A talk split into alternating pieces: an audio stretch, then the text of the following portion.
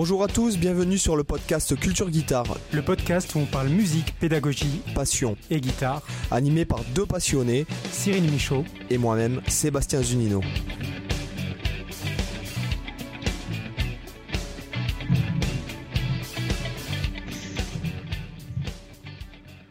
Hola, hola, amigos, ¿qué tal? Cyril, comment ça va?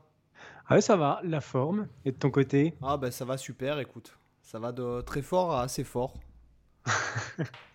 donc, euh, bienvenue dans le podcast Culture Guitare. Euh, donc, aujourd'hui, nous allons, allons parler, Bah, on va parler du legato, puisque, puisque après tout, on fait de la pédagogie sur cette chaîne. quoi.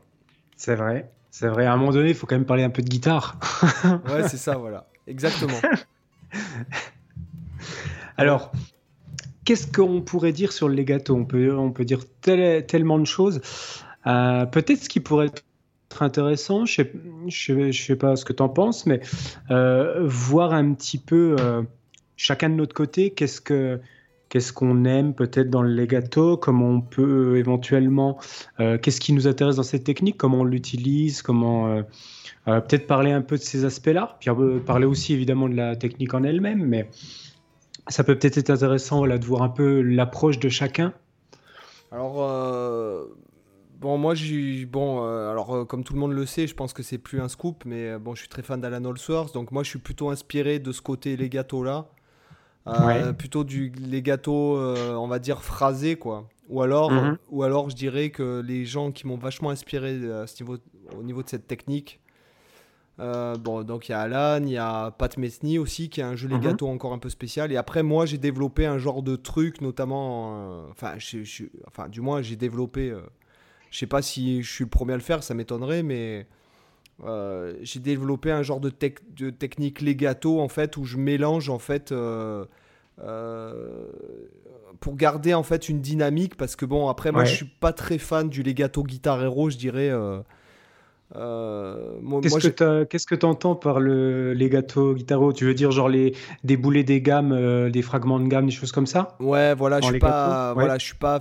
Enfin, le plutôt le legato qui est utilisé dans le métal, le rock, c'est pas. Hmm. Euh, je suis pas fan de ce legato là. Moi, j'aime quand même. Enfin, pas que je suis pas fan, hein, c'est pas la question, mais en fait, j'essaie de pas de pas l'utiliser. Je l'essaie de l'utiliser comme quelque chose qui va faire que ça sonne plus fluide. Ouais.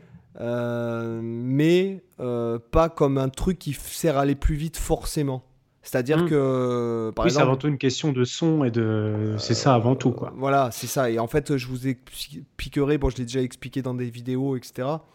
Mais je vous expliquerai euh, ce que j'ai, enfin, ce que je, ce que j'utilise comme, mhm. comme, on va dire, comme genre de truc hybride un peu du legato. Donc, que ce soit le, ce que j'appelle le, le legato piqué, où en fait il y, a, un coup de médiator qui est stratégique en fonction du rythme et non pas en fonction de, la technique, si tu veux, pas, pas du physique.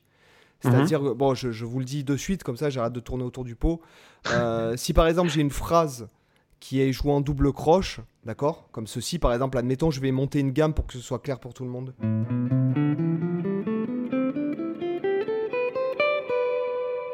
D'accord Là, en fait, là, je monte une gamme de La mineur en partant de là euh, mhm. sur la corde grave et je m'arrête. Euh, hein, donc je fais si do, ré, si à la fin. Donc ça fait la septième, huitième et euh, dixième case et je reviens sur lui. Et en fait, moi, je vais attaquer et je vais vous le faire en swing pour que vous compreniez mieux. je vais attaquer en fait que les coups qui, du moins physiquement quand c'est possible, que les coups qui se trouvent d'un temps faible vers un temps fort, c'est-à-dire comme ça.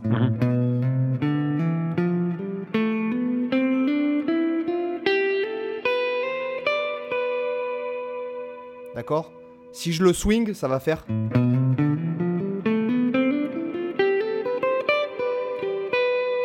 D'accord? C'est-à-dire qu'au lieu de faire. Ouais. Tu mets une attention à l'intérieur, quoi. Voilà, c'est ça. Pour en fait donner. Notamment, c'est en fait, j'ai commencé à développer ça euh, quand je faisais beaucoup, beaucoup de jazz, parce qu'en fait, ça me saoulait. Euh, ça, je pouvais pas jouer en legato parce qu'il manque justement ce qui fait le, le, le, langage de cette musique, c'est.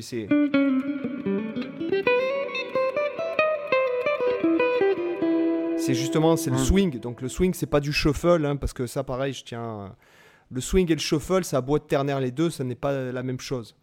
je, je, prendrais comme comparaison l'espagnol et le français, c'est avec le même alphabet et c'est pas les mêmes langues. Mmh. Donc il y a, ce côté swing pour garder ce côté swing. Et donc déjà voilà, ça c'est on va dire ce que j'appellerais du legato piqué. et ça donne une dynamique à tes phrases et en même temps de la fluidité. Alors c'est attention, c'est très difficile d'aller très très vite euh, avec cette technique-là. Mais après, au final, tu te poses plus la question. C'est-à-dire que tu te poses plus la question. Par exemple, moi, quand je phrase.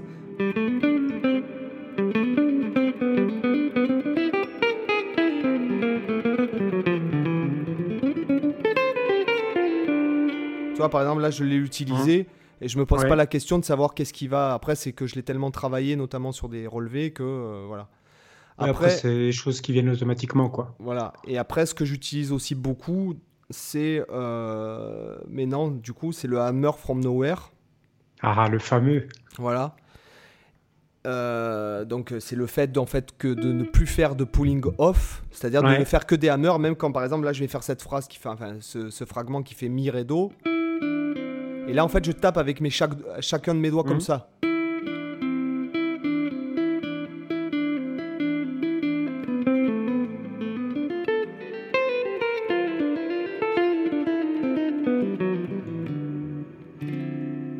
Que ça, du coup, je l'ai bossé parce que, à force que, que je t'entends en parler à chaque podcast et puis dans, tes vidéos, je me suis dit, allez, je ne veux pas mourir débile, il faut quand même que je teste un coup de, changer ma technique de. C'est comme si tu faisais du taping en faisant. Euh, oui, c'est ça. C'est du tapping. En fait, tu fais du tapping main gauche tout le temps, quoi, basiquement.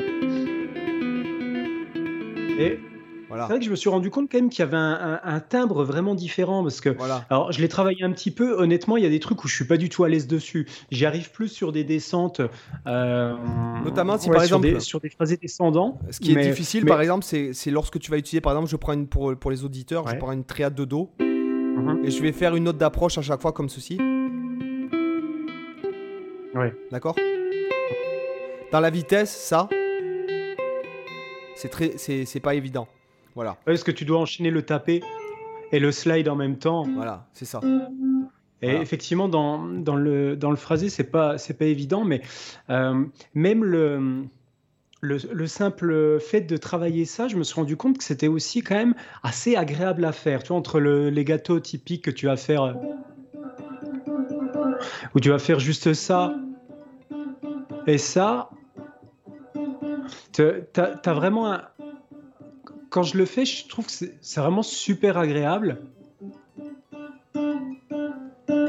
Et hum, c'est vraiment pas du tout le même euh, feeling à l'instrument que par rapport à ton legato habituel. Voilà, c'est ça. Que, tu, que, tu, fais comme ça, il y a vraiment un, un geste qui est. Et, notamment, ce, qui est, ce, qui est, de mon point de vue intéressant à travailler, c'est le fait que tu peux en fait euh, varier en fait ta note, ta note non attaquée à la main droite. C'est-à-dire que je peux. Hum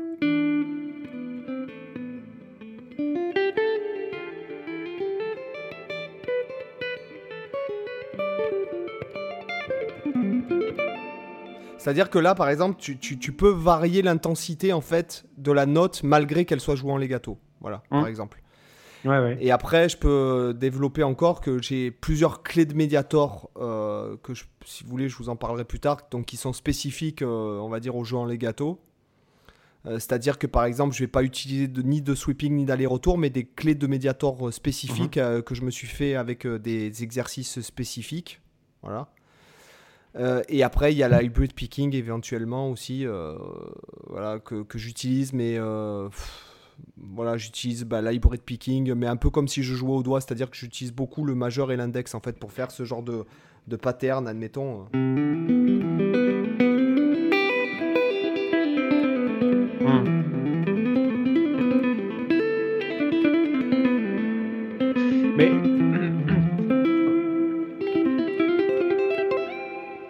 Exemple, des trucs comme ça. que... Tu vois, pour en, revenir justement à ton, à ton Hammer from Nowhere, je trouve, euh, j'arrive à mettre le doigt maintenant sur ce que. En plus, c'est évident parce que c'est une forme de tapping, donc c'est évident que ça évoquerait ça, mais ça évoque un, toucher assez pianistique. Voilà, c'est ça. Par rapport à un son guitaristique habituel. Et c'est ça qui est, c'est ça qui est, qui est, super agréable, quoi. C'est comme finalement quand on fait le tapping traditionnel à deux mains.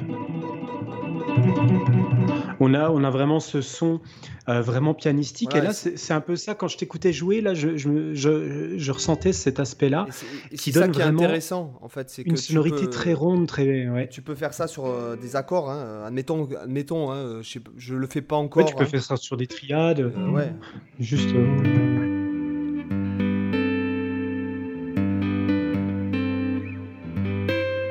Tu vois, tu peux, tu peux t'amuser à faire des extensions d'accords, par exemple.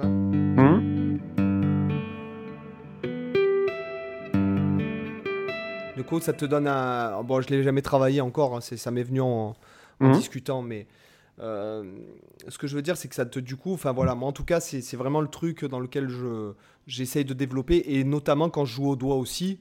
Euh.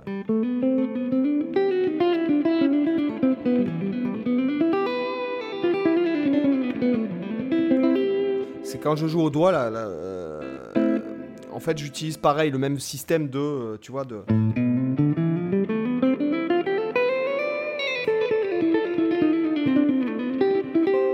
Vois, de, vraiment d'attaque. Euh, d'attaque euh. Mais en fait, encore là, on, joue vite. Mais en fait, pour moi, par exemple, c'est. Euh, tu dois pouvoir faire.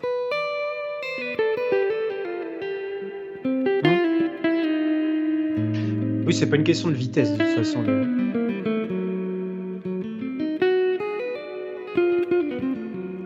Tu vois, c'est, il faut que tu, tu, tu sois.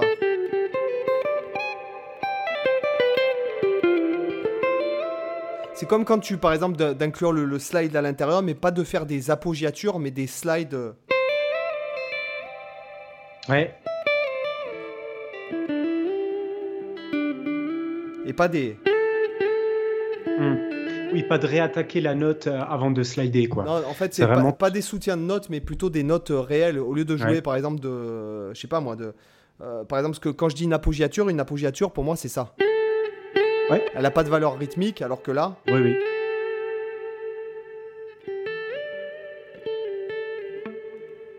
Moi, voilà. ce que je trouve intéressant quand tu inclus les slides comme ça, c'est que naturellement, tu as, un travail sur le son. Parce que naturellement, les notes, si tu fais plus d'attaque à la main droite, les notes vont mourir. Oui, sauf si tu as un hibo, ouais. Et tu peux de temps en temps rajouter le, legato pour, pour relancer la note. Oui. alors de faire, oui, voilà, de faire, de faire des appoggiatures, euh, voilà, des. Euh.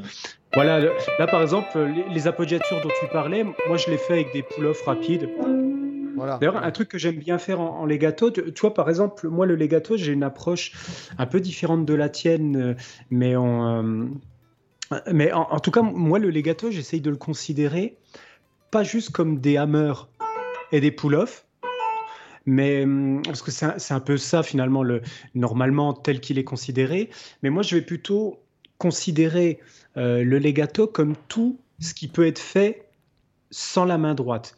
Euh, je, vais m'expliquer clairement. Euh, c'est-à-dire que le, le, hammer, le pull-off, ok, mais tu parlais du slide. Le slide, tu peux jouer tout en slide euh, sans du tout utiliser ta main droite. Et pour moi, ça fait partie du legato parce que ça te donne ce son fluide. Euh, pareil pour le tapping. Quand tu fais, euh, je sais pas, par exemple,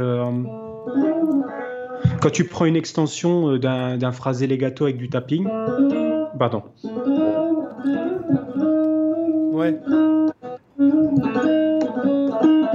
ça te donne ce même côté en fait, euh, ce même côté fluide. en fait, moi, le legato aujourd'hui, je le pense vraiment comme ça. Je le, pense comme une somme de toutes les techniques qui te permettent d'obtenir un jeu fluide. Et d'ailleurs, j'inclurais même le bend là-dedans. Oui. Oui, tout à fait. Oui, de faire par exemple. Parce, parce que ça, c'est fluide également. Voilà, c'est ça. Exact. En fait, si je devrais décrire comment je pense le legato aujourd'hui, je le pense juste comme euh, l'idée de la fluidité. Et du coup, j'exploite toutes les techniques qui me permettent d'obtenir ce son fluide. Et du coup, d'essayer d'utiliser le moins possible euh, le médiator. C'est pour ça que moi, par exemple, le legato, je suis pas forcément fan. Euh, je l'utilise assez peu, tu sais, pour faire des phrases où tu montes. Juste des gammes comme ça, ça, ça m'intéresse pas trop. Moi, je suis plus sur le fait de jouer sur une corde et d'exploiter au maximum ce que je, ce que je disais là, les, techniques pour pouvoir euh, avoir un son euh, euh, fluide. parce que du coup, quand tu es que sur une corde, c'est beaucoup plus facile d'exploiter les glissés que si tu dois changer de corde. Euh, Ce a, et que... du coup, ça te force à phraser différemment aussi. C'est toujours pareil. En fait, quand tu débutes, souvent les débutants, pour, pour avoir accès plus vite à la virtuosité, euh, ils vont vers le legato parce qu'en fait, tu vas plus vite. La main gauche est beaucoup plus facile à développer que la main droite.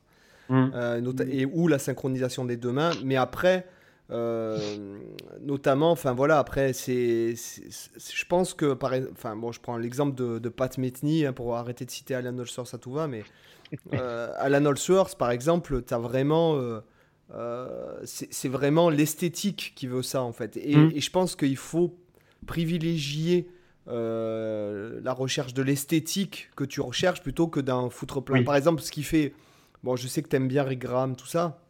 Mm-hmm. Mais Rick Graham, pour moi, quand je l'écoute, voilà, ça me fait ni chaud ni froid, tu vois. Alors que, par exemple, je vais écouter euh, Metni qui, qui, fait même juste ça, quoi. Enfin. Euh, tu vois, euh, enfin, moi, ce que je. Enfin. Ce que je recherche en tout cas, moi, c'est que le fait que, même si c'est joué vite, ce soit une phrase en fait, ou que c'est un but, Hmm. pas que ce soit. Euh, pas oui, c'est pas l'idée de faire un, plan flashy pour faire un plan flashy, quoi. Euh, voilà, franchement, je m'en fous d'impressionner de, les gens. Euh. je préfère impressionner les gens parce qu'ils ont tripé sur ma phrase plutôt que parce qu'ils ont tripé sur mes doigts, parce que je les écarte. Bon, moi, c'est vrai que j'ai hmm. une facilité à écarter mes doigts. et d'ailleurs, j'en joue beaucoup, hein, parce qu'il faut, faut pas. Enfin, à, mon, à, à il faut euh, voilà, je m'en sers par exemple euh, clairement dans.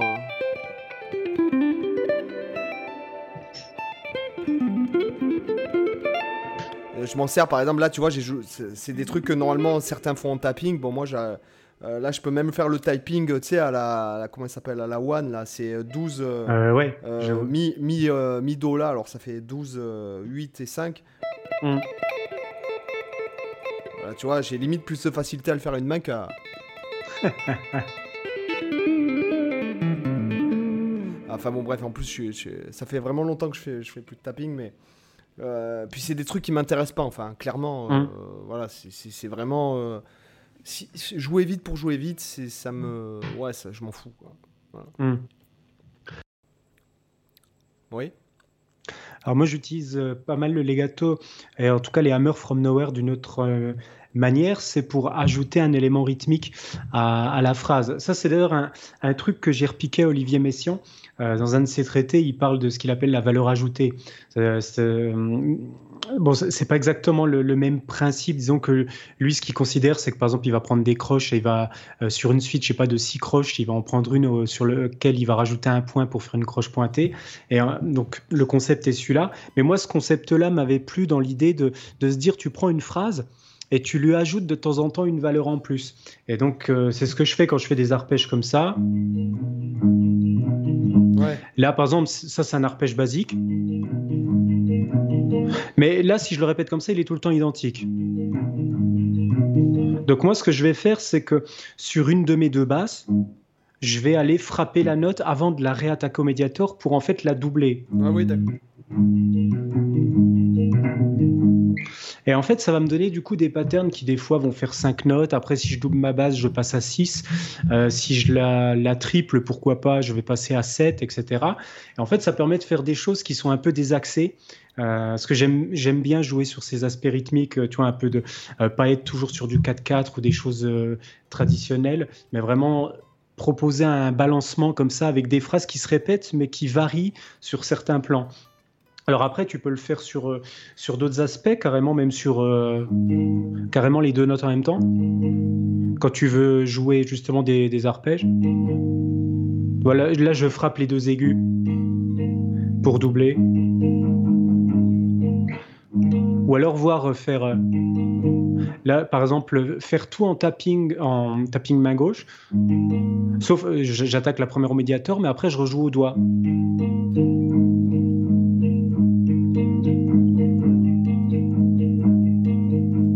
Par exemple, pour obtenir justement des phrasés d'arpège qui vont être un peu différents.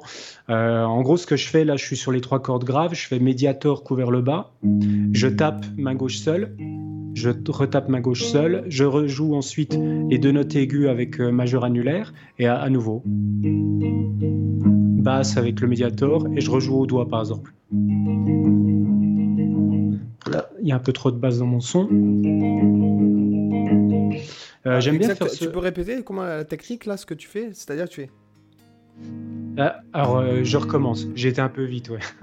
je fais, en gros, là, je prends un, je prends un. pour les auditeurs, nous sommes sur un sol dièse ad 9. Voilà, c'est ça, un accord de euh, quinte en fait à partir quatrième case de la corde de mi, voilà. sixième case de la corde de la et 8 et 8. Moi, j'adore ces accords justice tout le temps. Ouais. Ils sont d'ailleurs magnifiques quand tu rajoutes aussi Ouais, la, la tierce mineure, ouais. en fait tu fais un barré tout simplement en Et ça, c'est typiquement l'accord des feux de l'amour, tu vois. Merde, le mec il m'a tué mes accords préférés, quoi.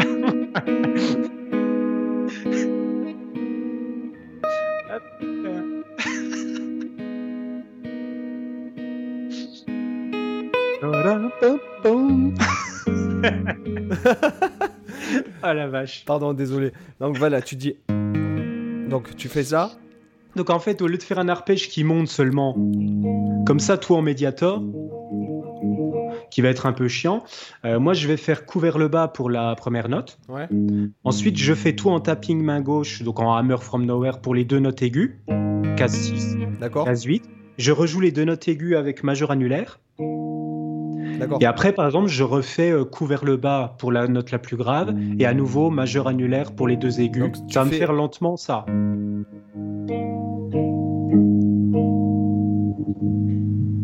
Donc ça fait.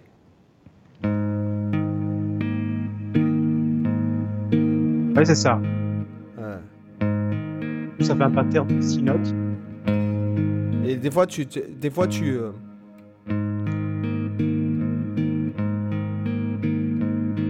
Là, tu peux facilement doubler la première.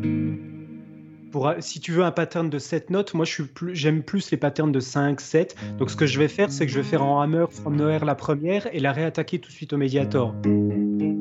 C'est intéressant parce que tu peux faire, euh, ouais, tu peux faire carrément des phrases entières. Ouais. Non mais là ça sonne pas, mais.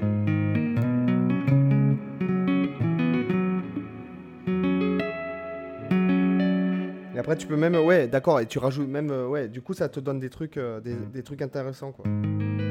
ce qui est intéressant, c'est quand tu mixes aussi avec le médiator. Par exemple, là, je sais pas, je vais essayer de faire au feeling un truc. Hein. Ouais. Par exemple, là, je le fais très vite, juste pour euh, donner. Je vais peut-être mettre le micro aigu. c'est dégueulasse. je préfère ce son-là. Là, par exemple, ce que je fais très lentement, c'est ça. Euh, attends, c'est quoi que je fais déjà Ouais, c'est ça. Voilà, je le refais lentement. Euh, je fais la corde à vide. Je frappe. Euh, non, j'ai même pas fait la corde à vide. je me souviens plus ce que je fais quand je le joue. Ouais. Si, c'est ça. Corde à vide. Je frappe avec le, avec le doigt en, en case 4. Je rejoue la note au médiator. Ensuite, le doigt 2 qui frappe sur la corde suivante. Et en fait, médiator, à nouveau pour le deuxième doigt, et le majeur au-dessus. Et je pourrais même faire. C'est-à-dire même donc euh, euh, corde à vide médiator, je frappe avec le doigt 1, je frappe avec le doigt 2, je frappe avec le doigt 3 4 euh, pardon. Ensuite médiator sur la corde de la, majeur sur l'accord de, Ré, et ensuite à nouveau le médiator sur l'accord de Ré.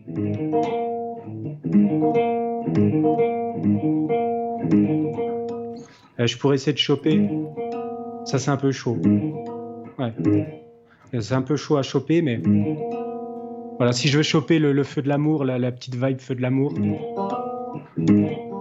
Euh, je peux pas l'accord David. Après, ce qui là, en fait, ce que j'essaie de faire, c'est euh, avec le 1. Là, tu l'utilises plutôt dans un, dans un truc, euh, dans une compo et tout. Après, par exemple, je ne euh, sais pas comment je pourrais l'utiliser, moi, dans un phrasé, par exemple. Tu vois. Moi, c'est que pour les compos que je fais ce genre de truc très souvent. Où là, j'utilise énormément le. Je, suis tout en hammer from nowhere. Quand tu fais. Attends, là, tu faisais. Tu faisais ça? Là, euh, là je, suis en... je fais un barré en case 5 et en fait je fais un... Ah oui, d'accord, ok. Là, ce que je fais, c'est que je fais un legato entre la case 5 et la case 9 avec premier doigt, quatrième doigt sur la corde de Ré. Et ensuite majeur annulaire sur les deux cordes suivantes qui sont jouées en barré. Et après, le médiator, il vient rejouer la case 5 de la corde de Sol. Et je rejoue à nouveau annulaire majeur. Et je viens refrapper avec le quatrième doigt sur la corde de Ré.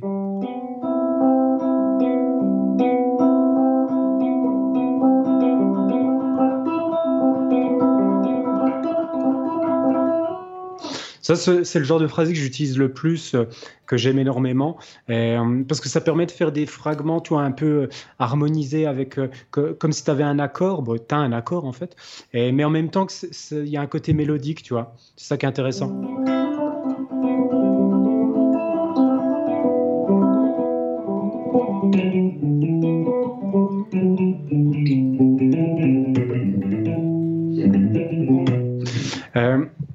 Euh, moi, le legato, je l'utilise beaucoup comme ça euh, maintenant. En fait, je fais un peu un mix, tu vois, entre l'hybrid picking, euh, le legato traditionnel, le, slide aussi, que là, j'ai pas, pas fait dans les phrases là, mais juste une fois, et puis le, hammer from nowhere.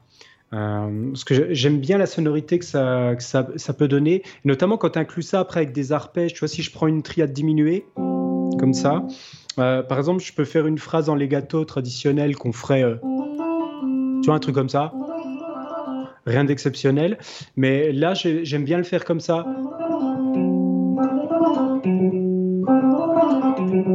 Là, en fait, ce que je fais, c'est que je fais euh, couvert le bas, majeur, ensuite pur legato, et ensuite je refais médiator, majeur et pull-off.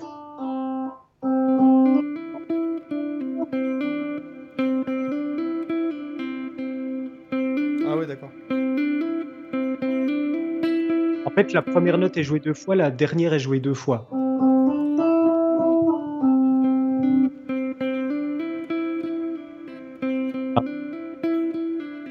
Et après, ce qui est bien, c'est que tu peux l'enchaîner avec des triades, justement. Tu vois, ouais. Et ce que j'aime bien faire quand je fais les triades comme ça, c'est que je, je fais cet effet-là où je joue la note deux fois, je frappe, et je viens rejouer les notes en dessous avec à nouveau euh, médiator majeur.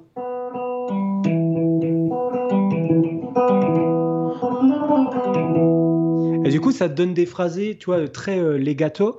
Et en même temps, il y a un petit peu de médiator comme, quand même pour le punch. Si, je vais juste baisser un peu le volume pour pas que ça pète trop. Mais si j'attaque vraiment, euh, je vais mettre un peu comme ça. Toi là, il va y avoir une attaque. Si je veux vraiment l'attaque, ça c'est, en fait, c'est même pas le médiator. C'est le, c'est avec le majeur que je fais beaucoup les accents.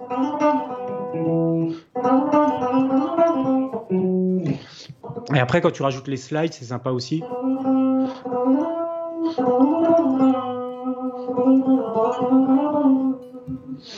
Euh, moi, les slides, je les pense beaucoup intégrés comme ça dans le legato pour faire des extensions. En fait, je les considère un peu, tu dans le même rôle que le tapping. D'ailleurs, c'est pour me faire euh, faire des phrases plus longues sur la même corde. Et du coup, je vais comme ça utiliser euh, les combinaisons de, de slide et de, euh, et legato. Mais c'est assez intéressant les sonorités que tu peux obtenir comme ça en cumulant tout ça. C'est pour ça que je dis que le legato, moi, je le considère pas mal comme une technique très très étendue finalement qui, va euh, contenir des tonnes de, techniques possibles. Pour donner un son qui va être justement assez fluide, un peu comme si ça coulait. Et en même temps, du coup, je conserve quand même une, une, petite utilisation du médiator de temps en temps pour donner un peu de punch, pour pas que ça soit que un peu comme un ruisseau qui ah s'écoule, bah, c'est un, ruisseau et de temps en temps, tu as des roches qui traversent l'eau, tu vois. C'est même, euh, honnêtement, c'est même euh, essentiel parce que vraiment, euh, par exemple, quand moi, quand j'entends. quand j'entends par exemple comment il s'appelle Stanley Jordan quoi je trouve ça ouais. hyper boring quoi tu vois Ouais, je suis pas fan non plus de Stanley Rodan. J'ai écouté un peu, mais c'est vrai que c'est impressionnant. C'est impressionnant. Il hein, n'y a, pas, y a pas de problème. Mais, Mais après, bon. Il y a plein de mecs comme ça. Tu as Adam Fulara aussi, ah qui est pas très connu, mais qui est un peu un spécialiste de reprendre du bac. et puis, il est pas sympa. Je te et puis il fait des têtes, il fait des têtes pas possibles. Allez voir sur YouTube Adam Fulara, ou, je crois que c'est Fulara. et vous le voyez quand il était jeune là, il fait des têtes de, de folie quand il joue, ça vaut le coup d'œil. Puis il est tellement pas sympa ce mec. Alors ça par contre je peux pas te dire. non mais moi j'ai échangé, euh, enfin du moins j'ai pas échangé directement, mais j'ai été dans un groupe Facebook euh, de guitaristes euh, et il était là dans un topic, franchement. c'est quoi, il est genre un peu hautain, c'est ça que tu veux dire? Oh, Là c'est même plus hautain, c'est tu vois, t'as t'as, je sais pas, t'as, as, le roi, tu vois, t'as le soleil, t'as Dieu, Chuck Norris, et puis t'as Adam Fulara, quoi, tu vois. Tu vois. Euh, Au-dessus, t'as quand même Malmsteen qui est toujours là. Ouais, voilà, mais. Et qui l'écrase avec ses Santiago. Et puis il lâche un row euh, pour, ponctuer, pour ponctuer la scène. Et une petite descente de gamme mineur harmonique. Voilà. Il y a un truc euh, aussi dans le legato que, que j'aimerais bien aborder aussi, c'est le fait de changer en fait de, des fois de, euh, par exemple, je, parle, euh, on va dire, euh, si on fait deux notes par corde, donc je prends par exemple la penta que tout le monde connaît. D'accord, là, deux notes par corde comme ça. C'est vrai qu'en legato, c'est. Ça sonne moins bien. Hmm. Donc, du coup, en fait, ce qu'après, tu peux. Ce que là, enfin, moi en tout cas, ce que je, enfin, ce que je travaille régulièrement, enfin, ce que je pratique régulièrement, c'est le fait de jouer la penta, mais plus comme euh, une penta comme ça, mais plutôt avec ce doigté là, par exemple, euh, je vais vous expliquer après. Là, en fait, par exemple. moins de cassure dans le son, là, effectivement, voilà, tu vois. Là, je suis parti donc. Euh, en trois notes par corde? Non, non, en fait, je suis parti deux notes par corde, là, La, Do. Donc, ça fait 5, 8. Mmh. Après, je fais Ré, Mi, Sol sur la même corde, en fait. Et après, mon La, je viens de chercher sur la corde de Ré. Ah oui. Donc ça fait deux notes, trois notes, une note, trois notes, do, ré, mi. Ouais. Une note. C'est vrai que ça a l'avantage de casser les patterns en plus. Ou alors après, euh, ou alors faire par exemple des, des, des, trucs. Euh, alors ça, c'est ce que. Ce que les mecs euh, sur le, dans YouTube ils appellent penta étendue en fait. Mais en fait, c'est ni plus ni moins qu'une penta jouée d'une autre façon. Sinon, après, je prends des patterns de deux notes, comme de deux cordes et je le joue en fait sur euh, en octave. Donc euh, hmm. j'ai mon octave de 5 notes. Ouais. Première octave, je décale la même comme au piano quoi en fait. Ouais. Et en fait, c'est vachement pratique pour démancher en fait. Ouais, et surtout que après ça donne une super dynamique dans le son. Si par exemple je joue un plan en double croche, donc je le swing un peu pour que vous entendiez, puisque là je je peux pas mettre de, de clic. Pardon.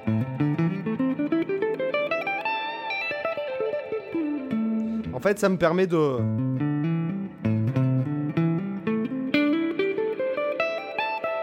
Ça me permet de changer le son, euh, d'avoir une dynamique en fait. Si par exemple je fais le truc en double croche, voilà, là j'avais une phrase en double croche pile, euh, uh-huh. et ça me permet en fait de, voilà, ça permet. Alors sachant que c'est très difficile en descendant d'être fluide en fait, hein, de faire la même chose. c'est quoi que tu trouves plus difficile en descendant par rapport à la montée pour toi Par rapport au démanché en fait, parce que là en fait, en fait là je fais euh, petit doigt donc sur sol de l'accord de, mi aigu, sol mi euh, ré, donc mhm. euh, sur la corde de mi aigu. Do là sur la corde de si et après mon petit doigt il va il va et ma main elle doit se bon si je vous l'avais en vidéo là. je vois. En fait, ça, permet de jouer plus vite mm. et notamment sans parler de jouer vite. Euh, sans parler de jouer vite parce que c'est pas le. On s'en fout de jouer vite. Euh, ça, donne un autre son à ta pinta en fait. Tu vois, de jouer. complètement. Euh,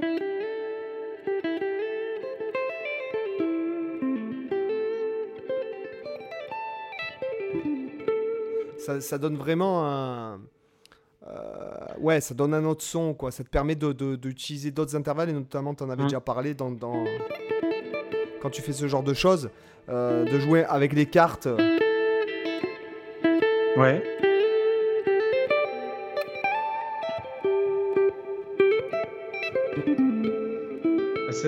c'est vrai que moi sur la Pinta, il y a plusieurs petites astuces que j'utilise. Il y, en a trois qui me viennent en tête. Une qui est facile à reproduire pour la plupart euh, des gens, c'est une combinaison de hammer slide. Euh, imaginons que je prends la, la pata euh, mineure et que je me mets sur l'accord de sol casse 5. En fait, je vais faire pour doubler, le, doubler la, la casse 7. Et du coup, ça c'est très sympa. Ça fait un peu Steve Vai, des fois comme, euh, comme sonorité. Et pareil, quand on fait sur, euh, sur l'écartement de tierces, on peut le faire dans le sens inverse. On pourrait faire pull-off et le slide après. Là, je fais hammer slide. Et là, je fais pull-off slide. du coup, on pourrait même descendre, faire par exemple hammer et un slide arrière. Là, je vais sur la position, du coup, euh, la, position d'avant. Ou alors, euh, des fois, on n'est pas obligé de toujours doubler la note d'arrivée. On peut faire euh, hammer. Là, je suis, je suis revenu en case 5. Je fais hammer en case 7. Et ensuite, un slide jusqu'à la case 9. Mais en fait, pour faire ce slide, finalement, j'ai fait un pull-off de la 7 à la 5. Je le fais lentement. Ça ferait en gros ça. Sauf que c'est fait rapidement et on entend à peine le, la case 5, quoi. Ouais. C'est assez intéressant comme phrase. Euh, ça donne tout de suite un côté un peu orientalisant aussi euh, que moi j'apprécie bien. Et j'aime bien aussi utiliser, euh, bah, par exemple, si, si, je prends le, le bout là-dessus, moi j'aime bien faire ça avec la technique que j'utilise souvent, là où je mélange le, médiator et le, et, le, et le majeur. Je vais peut-être le faire à un autre endroit pour que ce soit un peu plus audible.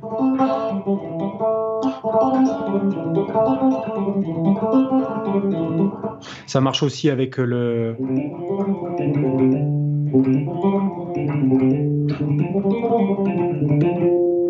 ça donne un côté rythmique euh, assez sympa et on peut, on peut le mixer facilement avec, euh, avec plusieurs cordes. Hein.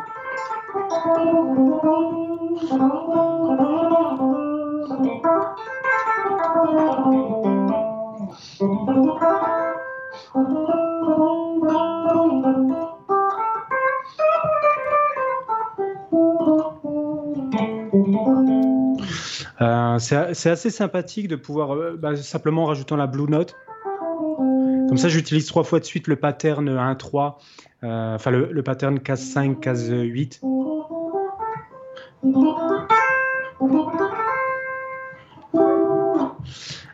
ça, c'est assez sympa, j'aime bien faire ça aussi.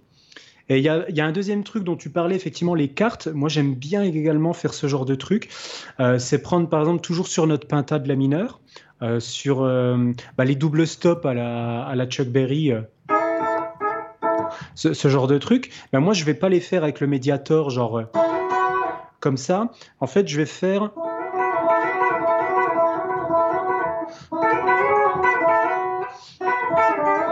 En fait, ce que je fais, c'est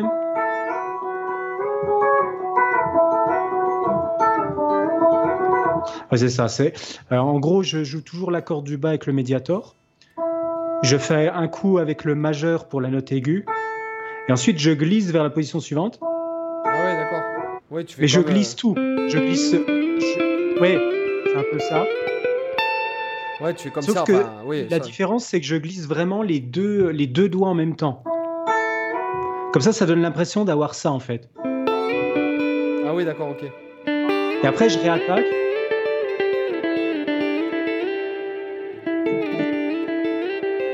C'est sympa comme sonorité. Dans les graves, c'est assez cool.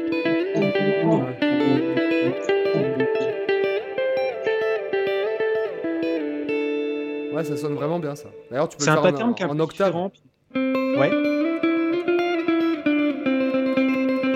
Après, tu, tu, le fais sur euh, si tu le veux sur une septième majeure, bah voilà. tu peux le faire sur ce que sur ce que tu veux, quoi sur les six, sur les quintes. Sur les quintes, c'est sympa. Ça donne un côté euh, un peu, médiéval tout de suite.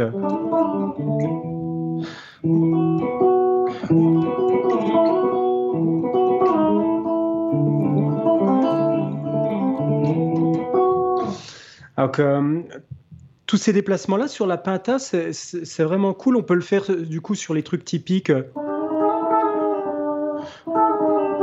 Quand on a les, petits intervalles de cartes, on peut aussi l'utiliser euh, comme ça sur la corde de si.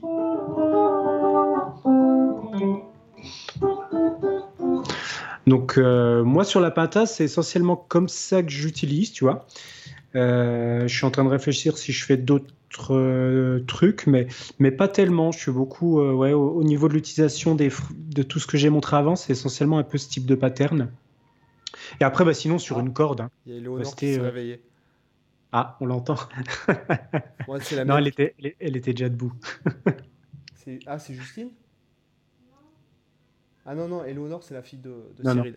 Non. parce que, alors, il faut savoir que moi, je suis en mode. Euh, elle a une très, très, très grande puissance vocale, ma fille. je suis en mode euh, Tony, le Tony Michelli de mes enfants. Donc, euh, là, nous, avons, une, une, auditrice de, de live qui est avec nous. Nickel. On est un peu en direct comme ça, voilà, C'est ça, c'est ça.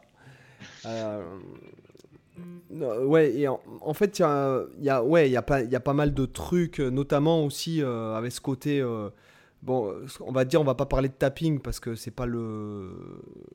C'est pas le, le, le, le, sujet, mais. par exemple, moi qui fais pas de tapping, j'essaye forcément de trouver des façons de jouer des, des plans qui pourraient mhm. sonner en tapping, soit avec des grands intervalles, euh, ou à des sauts de corde, par exemple, notamment faire par exemple un truc, euh, je sais pas, hein, euh, mettons.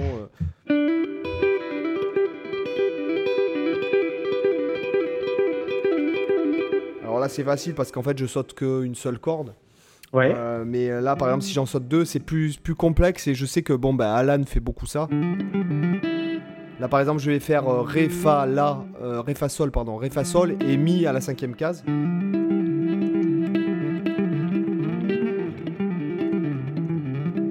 Donc euh, ça, c'est des trucs, euh, par exemple, je trouve qui sont intéressants, notamment avec l'hybrid picking, quoi. Ouais. Notamment, ça donne un pattern très sympa sur cet accord-là, ou celui-là, ou peu importe.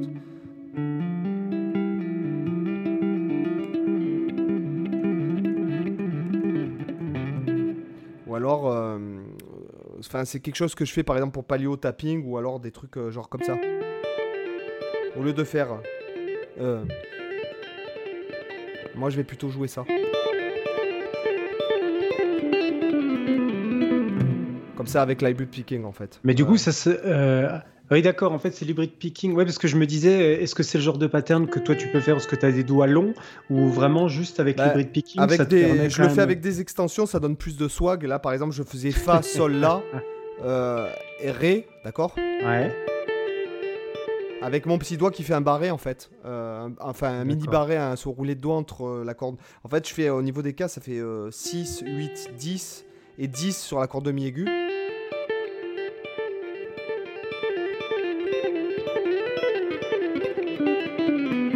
Et sinon, avec des grosses extensions, par exemple, là, je vais faire 8, euh, donc Sol, La, Ré et Sol à l'octave en dessous. Donc ça fait 8, 10, 15, 15.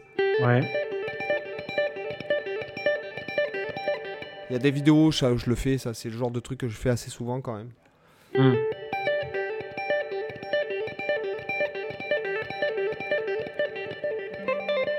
Ça, c'est des extensions que j'utilise, ce que je considérais comme des, euh, ouais, des trucs euh, en carte un peu. Euh. Et on retrouve la sonorité pianistique en, encore. Hein. C'est ça qui est intéressant.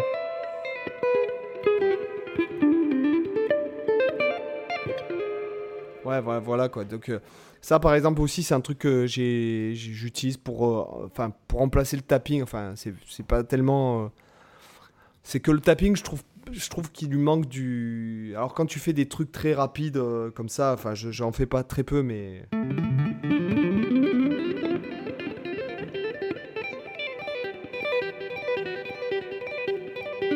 Alors ça c'est sympa, tu vois, mais après, hmm. Voilà, après moi je, je, sais que je, je l'utilise pas en fait, hein, voilà, je l'utilise pas. Ouais. Mais euh, parce que c'est ça, voilà, enfin c'est parce que simplement je trouve qu'il lui manque. Euh, euh, enfin après moi je joue pratiquement qu'en son clair ou quand je joue en disto, le maximum ça doit être ça, tu vois.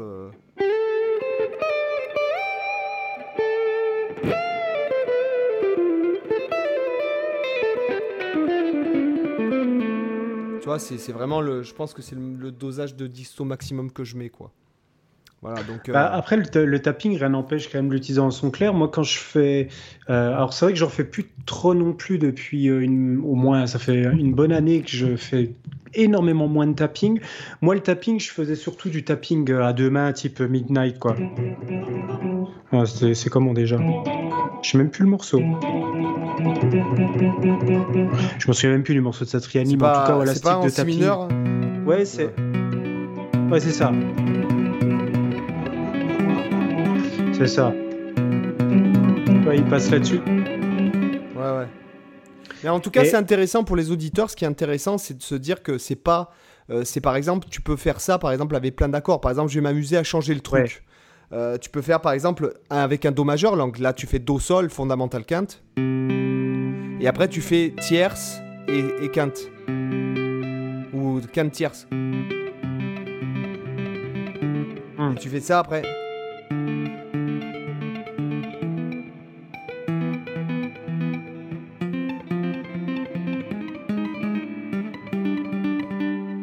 Enfin, en tout cas, voilà, ça peut, ce sont des accords, hein, c'est pas au pif, au pifomètre. Bah, oui, oui, euh. c'est ça, c'est des positions d'accords, mais l'avantage de ça, c'est qu'il peut atteindre du coup des positions assez excentrées du fait que les deux mains sont séparées. Quoi. Il euh, on peut à la fois taper dans, dans les très graves et jouer en même temps dans les très aigus parce qu'on tape du coup avec une main. Ça, c'est le gros avantage. Quoi. Mais après, je ne suis pas un gros utilisateur, moi, du tapping traditionnel. Euh, sur une corde comme ça, un petit métal qu'on voit souvent. Je l'ai beaucoup fait. Euh, forcément, euh, au début, quand, j'ai débuté avec Metallica, je voulais forcément refaire le, celui de One. Je me souviens, je crois que ça doit être ça. Mais là, il fait le truc nerveux avec le, la tranche de médiator. Ouais, avec le médiator. Alors ça, j'aime vraiment pas du. Alors sur One, ça marche super bien. C'est d'ailleurs aussi celui de Satriani sur, sur Surfing. le, et il le fait en, je sais plus, en 21 je sais plus, je sais plus où il le fait exactement. L'effet fait un peu nid d'abeille qui marche super bien pour le solo. Et pareil sur le solo de One, ça marche super bien parce qu'il y a le côté un peu mitraillette qui va bah, avec. Je pense que, je pense. Après, c'est un son Je pense que c'est pour ça qu'il l'a fait. Hein. C'est parce que ça parle de la guerre. Je pense. Enfin, je suppose. Parce que de toute façon, je crois qu'il y a que ce morceau où il utilise le tapping de cette façon.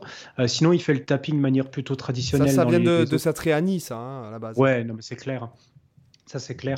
Et c'est assez peu employé, finalement. On le retrouve pas dans tant de morceaux que ça. Après, c'est vrai que c'est assez, typique, assez. Euh, ouais, c'est assez. C'est une sonorité tellement particulière que tu peux pas l'utiliser à toutes les sauces partout, quoi. Ça, ça a vite ses limites, quoi. Mais, euh, mais après, le, le tapping, moi, j'aime euh, J'aime bien quand même l'utiliser de, temps en temps pour taper une note euh, dans l'aigu, mais je préfère quand même aujourd'hui de plus en plus les slides et, même les micro-bends. Tu vois, les micro-bends, je trouve que c'est vraiment chouette. Toi, un truc que, j'aime bien faire niveau legato, c'est par exemple, tu prends rien qu'un intervalle d'une seconde mineure et tu slides vers l'arrière et tu bends. Ou même non, c'est euh, euh, l'inverse. Tu bends d'abord. Et tu slides après sur la même note. ou sinon l'inverse. Hein.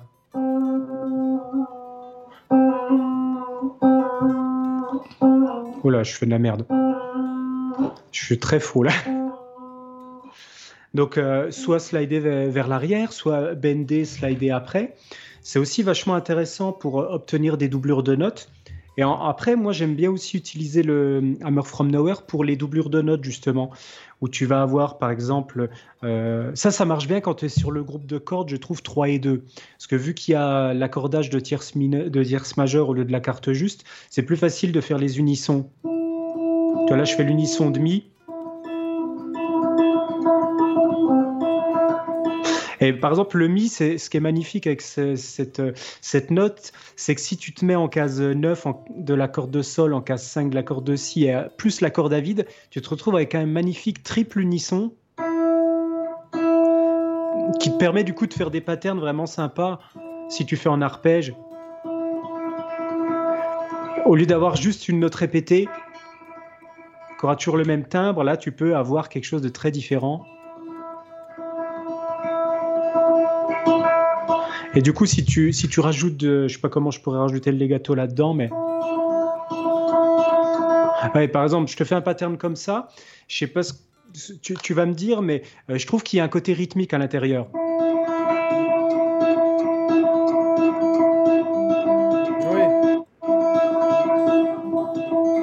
Parce qu'en fait, ce que je fais là pour les auditeurs, c'est que je fais avec le médiator euh, l'accord de, l'accord de, de Si, ensuite corde à vide avec le majeur, et je viens frapper le Mi sur la case 9 de l'accord de Sol avec le quatrième doigt. Et en fait, rythmiquement, c'est ça. En fait, c'est un phrasé de 5 notes, si tu veux. Hein. C'est un, un, de 5 notes. Oui. Que je répète. Euh. Et après, évidemment, tu peux changer. Là, par exemple, je fais euh, couvert le bas sur la corde 2, majeur sur la corde 1, couvert le bas sur la corde 1, majeur sur la corde 1, et ensuite je frappe la corde 3.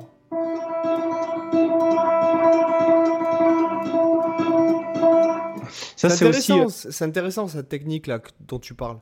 Parce que ça peut, euh, par exemple, là, là ce que j'essaierais de faire, par exemple, basiquement, par exemple, c'est de faire. Euh,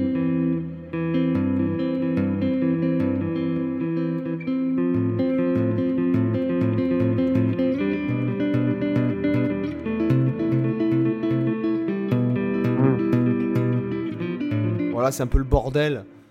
Et ce qui est bien, c'est que là, ça te fait sortir. En, fait, ça donne un jeu un peu polyphonique, euh, de polyphonie virtuelle, là où tu as comme si tu avais un, faux bassiste. Euh, c'est toi qui, qui fais le rôle du bassiste finalement. Et c'est ça qui est intéressant. Et ce côté, en fait, ce, côté percussif du, du, hammer est vachement intéressant, je trouve. Parce que ça dynamise vachement.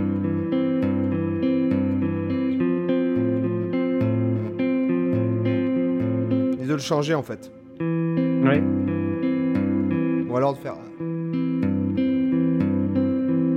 Le tout, c'est de ne pas le faire intervenir tout le temps au même endroit, en fait. C'est ça pour eux. Ouais, c'est vraiment intéressant en fait, ça, a développé. Euh. Et c'est pour ça que moi je bosse par exemple euh, énormément, peut-être contrairement à toi, euh, je sais que toi t'aimes bien explorer, faire, partout et tu vas pas rester forcément sur les mêmes choses. Et moi je suis quelqu'un qui est beaucoup plus dans les patterns où je vais par exemple trouver, chercher d'abord un pattern qui me plaît. Et en fait, une fois que je l'ai trouvé, je vais le faire tourner en boucle et je vais, je vais travailler des choses comme ça, de le faire tourner en le variant, en faisant des, des changements de cordes, en frappant, en changeant le rythme, en, en euh, pour en fait faire une sorte de, de motif qui tourne en permanence, mais qui tourne en étant sans cesse différent. Tu vois ce que je veux dire mm.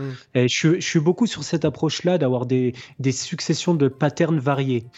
Parce que, mine, de rien, c'est vrai que c'est quand tu, quand tu fais un solo, euh, je pense que pour les auditeurs qui font, euh, qui essayent de faire un peu d'impro, je pense qu'il y en a beaucoup qui pensent pas assez au pattern, tu vois, justement, et qui vont, qui vont être dans, dans l'idée de se faire tout le temps, euh, ah, il faut que je joue des notes, euh, il faut que je, ça donne des trucs tout caca où ils font toute la gamme comme ça, euh, alors que des fois, tu peux justement avoir des patterns super sympas.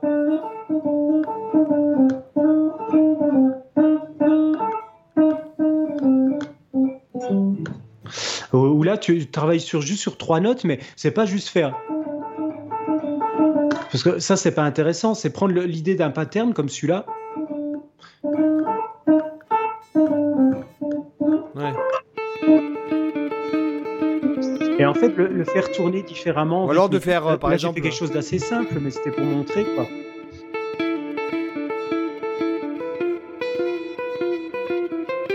Ouais. D'ailleurs, c'est pas, pas con, quoi. Et après, tu changes des intervalles, ouais.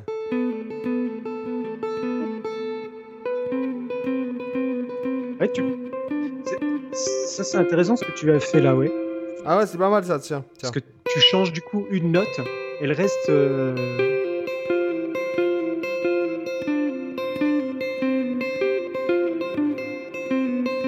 ah, J'arrive pas encore à le faire, j'ai pas l'habitude, mais.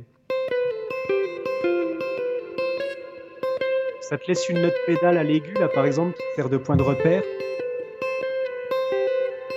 Ah merde.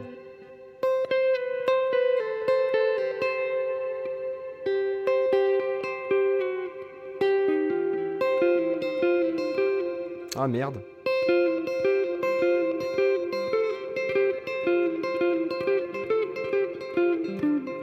Ah merde, je suis une poutre. En tout cas, c'est intéressant. Il y, a, plein de schémas comme ça, euh, vachement cool, qui peuvent apparaître.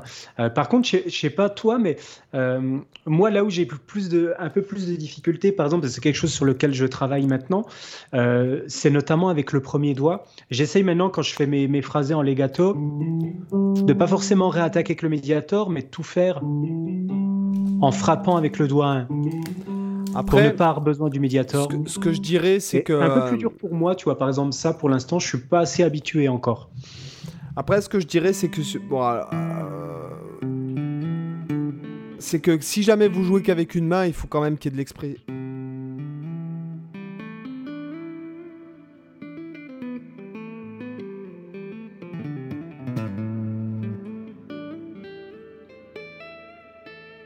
Faut vraiment qu'il faut faut pas que ce soit juste. Mais.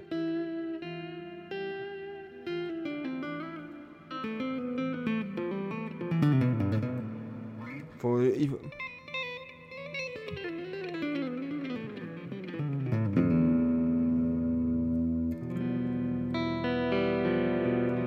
Faut que, il faut quand même que ce soit expressif. Quoi. Ouais, on est d'accord. Parce que du coup, tu as, une seule main qui fait tout là dans ce cas-là, donc il faut euh, qu'elle assure. Euh. Et même peut-être se servir quand même de la main droite pour faire quelque chose, soit un riff, euh, soit.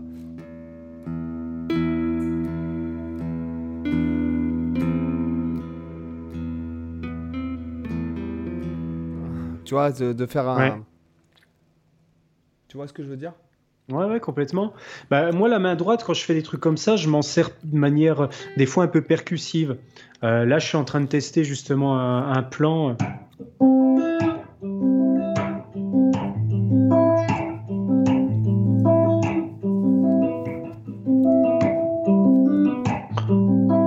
où je vais utiliser ma, main droite. Alors, c'est un truc que je suis en train de, de composer, donc c'est pas encore très au point, mais c'est un peu ces idées-là, quoi.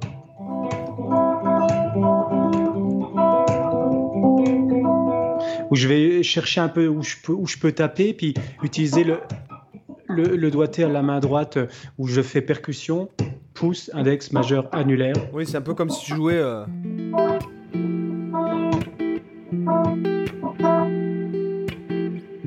Ouais, voilà, c'est ça.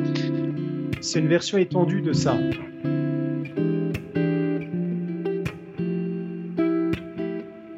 Alors, à savoir qu'on peut taper soit tous les doigts, comme ça, je le dis pour les gens.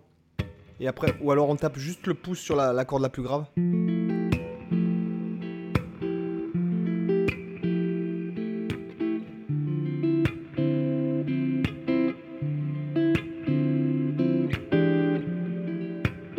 Voilà, ça c'est euh, ça dont tu parles, je pense. Ouais, et du, coup là-dedans, tu vois, j'essaie de mélanger le côté percussif. Encore une fois, en fait, je reviens à ce que je disais tout à l'heure, tu vois, c'est que le, côté vachement fluide du legato, ben moi j'aime bien le perturber par des choses qui piquent un peu. Et du coup, les, percussions, naturellement, tu vas avoir ce, côté-là. Et du coup, c'est ce que je fais. J'utilise l'astuce des unissons dont je parlais tout à l'heure. Là, par exemple, je fais un, barré en casse 5. Et en fait, mon barré, je le presse seulement quand je joue l'accord de 2. Et après, pour pas juste répéter comme ça, en fait, je vais faire. Je vais jouer l'accord de 5, euh, euh, l'accord de 5, l'accord de 2, pardon, case 5, et je vais faire mon, mon taper, euh, mon Hammer from Nowhere sur la case 9 de l'accord de sol pour avoir l'unisson. Tu vois? Et pareil, après, j'ai des variations comme ça. Alors si je le...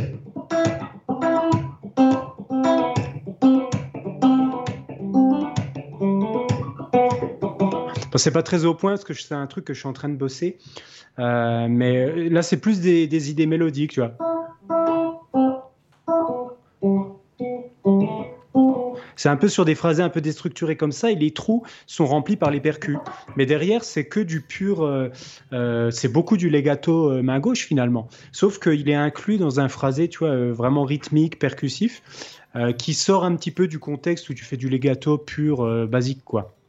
Donc ça c'est intéressant de justement de mélanger ces deux techniques. Je trouve qu'elles fonctionnent bien ensemble parce qu'elles contrastent énormément. Donc ça, c'est encore une, autre application que moi j'ai du, du, legato, par exemple, euh, qui me plaît plutôt bien. ce qu'on pourrait faire maintenant, c'est peut-être, je pensais, on pourrait peut-être leur donner un peu les, comment travailler. Euh, ouais, bien sûr. C'est vrai que, euh, alors moi, je, prône la, la, discipline entre guillemets euh, de, du travail lent, en fait, pour que ça sonne bien et interprété, pas que ce soit. Je valide. Voilà, c'est bon moi voilà parce que les gens me demandent souvent comment je travaille, bon comment je pratique plutôt. Ce, n'est pas du travail. Mais c'est vrai que moi je vais je vais avoir tendance par exemple à travailler des heures comme ça quoi.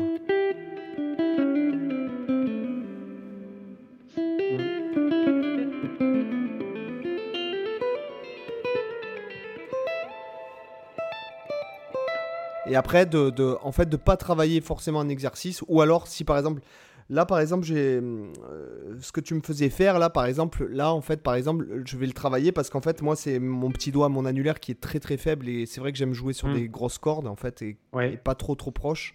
Notamment pour. Euh, moi, c'est tout l'inverse.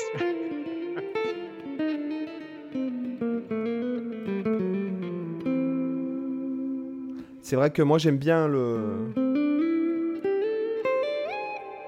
Tu vois, j'aime bien le, son euh, des. J'ai vraiment du mal sur les, les, les, les, guitares avec petites cordes. Mais l'embêtant, c'est que comme j'ai les doigts qui s'écartent vachement et qui sont très longs, en fait, euh, j'ai très peu de. Donc en fait, je vais travailler soit sur des exercices ciblés, mais je vais me débrouiller de faire un. Euh, je vais essayer de faire quelque chose de, de, musical, comme par exemple ce que tu me faisais faire. Par exemple, cet exercice qui me semble très bien, c'est.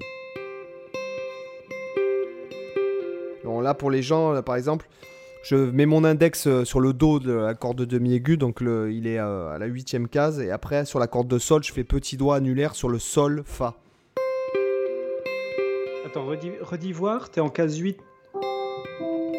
Ok. Et je vais me débrouiller. Tes, doigts, tes mains gauche, tu as dit tu faisais quoi? Tu fais 2, 1, 4, c'est ça? Euh, alors, euh, doigt et main gauche, non, je fais index sur le dos et après sur le sol et le fa, je fais euh, petit doigt et annulaire. Mais avec mon système de hammer from nowhere, tu vois, je suis obligé de faire. Et pas. Ouais. Pas ça, mais.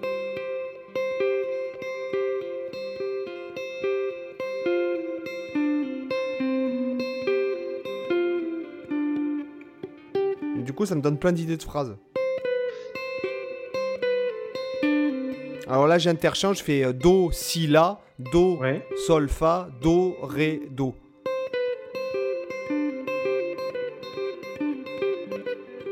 Et tu vois, du coup, là, je merde.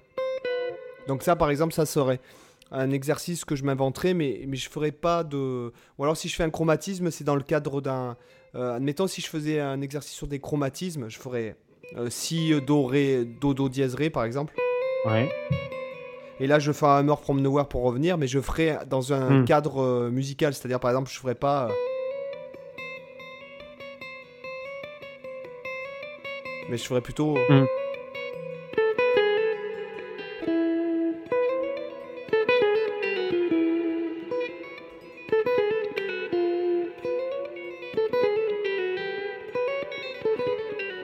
Tu vois, je ferais plutôt, je travaillerais plutôt sur un truc qui, qui serait dans un contexte euh, euh, de phrase, enfin, de euh, voilà. Ouais.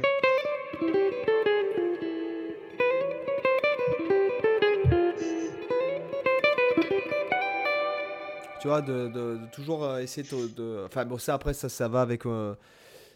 entre guillemets, ça veut rien dire ce que je vais dire, mais euh, mon but, c'est que, enfin, mon but, c'est que ça sonne, euh, euh, que si jamais je le jouais sur un autre instrument, ça, ça sonnerait quelque chose de, de, de, légitime, en fait, et pas que ça, en fait, j'ai pas envie de, de, en fait, j'ai envie de vraiment faire de la, enfin, d'être musicien plus que guitariste, en fait. Ouais, ouais, bah, je comprends tout à fait. Ouais. C'est, c'est, le but, c'est pas de faire, de faire voir la technique qui est derrière, c'est de, c'est de mettre la technique au service de ce que tu as à dire. Donc, Voilà. euh, c'est, nota- pas, c'est pas de se dire, tiens, là, il utilisait le plan B12 euh, en tapping euh, flashy euh, high kick, et là, il utilisait le, l'aller-retour euh, sweepé et compagnie. Non, tout ça, on s'en, on s'en fout. Ce, qui, ce qu'il faut, c'est justement que ça, ça soit. euh, bah, c'est, c'est un peu comme au cinéma. Si tu vois les effets spéciaux quand tu regardes le film, bah, en général, c'est pas génial, quoi. Ah oui, La magie, elle disparaît, en fait. Et, et c'est vrai que, voilà, et notamment, enfin, puisque tu me fais penser à ça, c'est vrai qu'après après que tu mettes les outils à disposition de la musicalité, c'est un autre truc, et notamment, c'est ce truc de Mediator. Donc, je. Alors, je pour, vous faire, euh, pour vous faire écouter, je vais simplement faire une gamme euh, 4 par 4 en fait. Hein, euh, admettons, je vais, je vais me passer sur ce.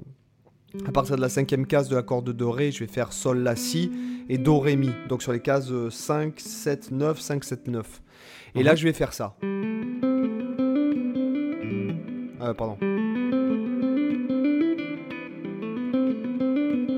Par exemple, là, donc euh, je vais, mon médiator, ça va être bas, haut, haut. D'accord, quand je vais chercher Ah oui. haut, haut, euh, hammer bas. Euh, attends. J'aurais pas pensé à faire par le haut, moi, bas, tu vois. haut, haut, euh, haut, bas, bas. Voilà. Ah oui, d'accord, je, je vois pourquoi tu fais haut. Ouais. Et à l'inverse, ça, je ferai bas, bas, bas, haut, haut, haut. Tu vois? Ouais.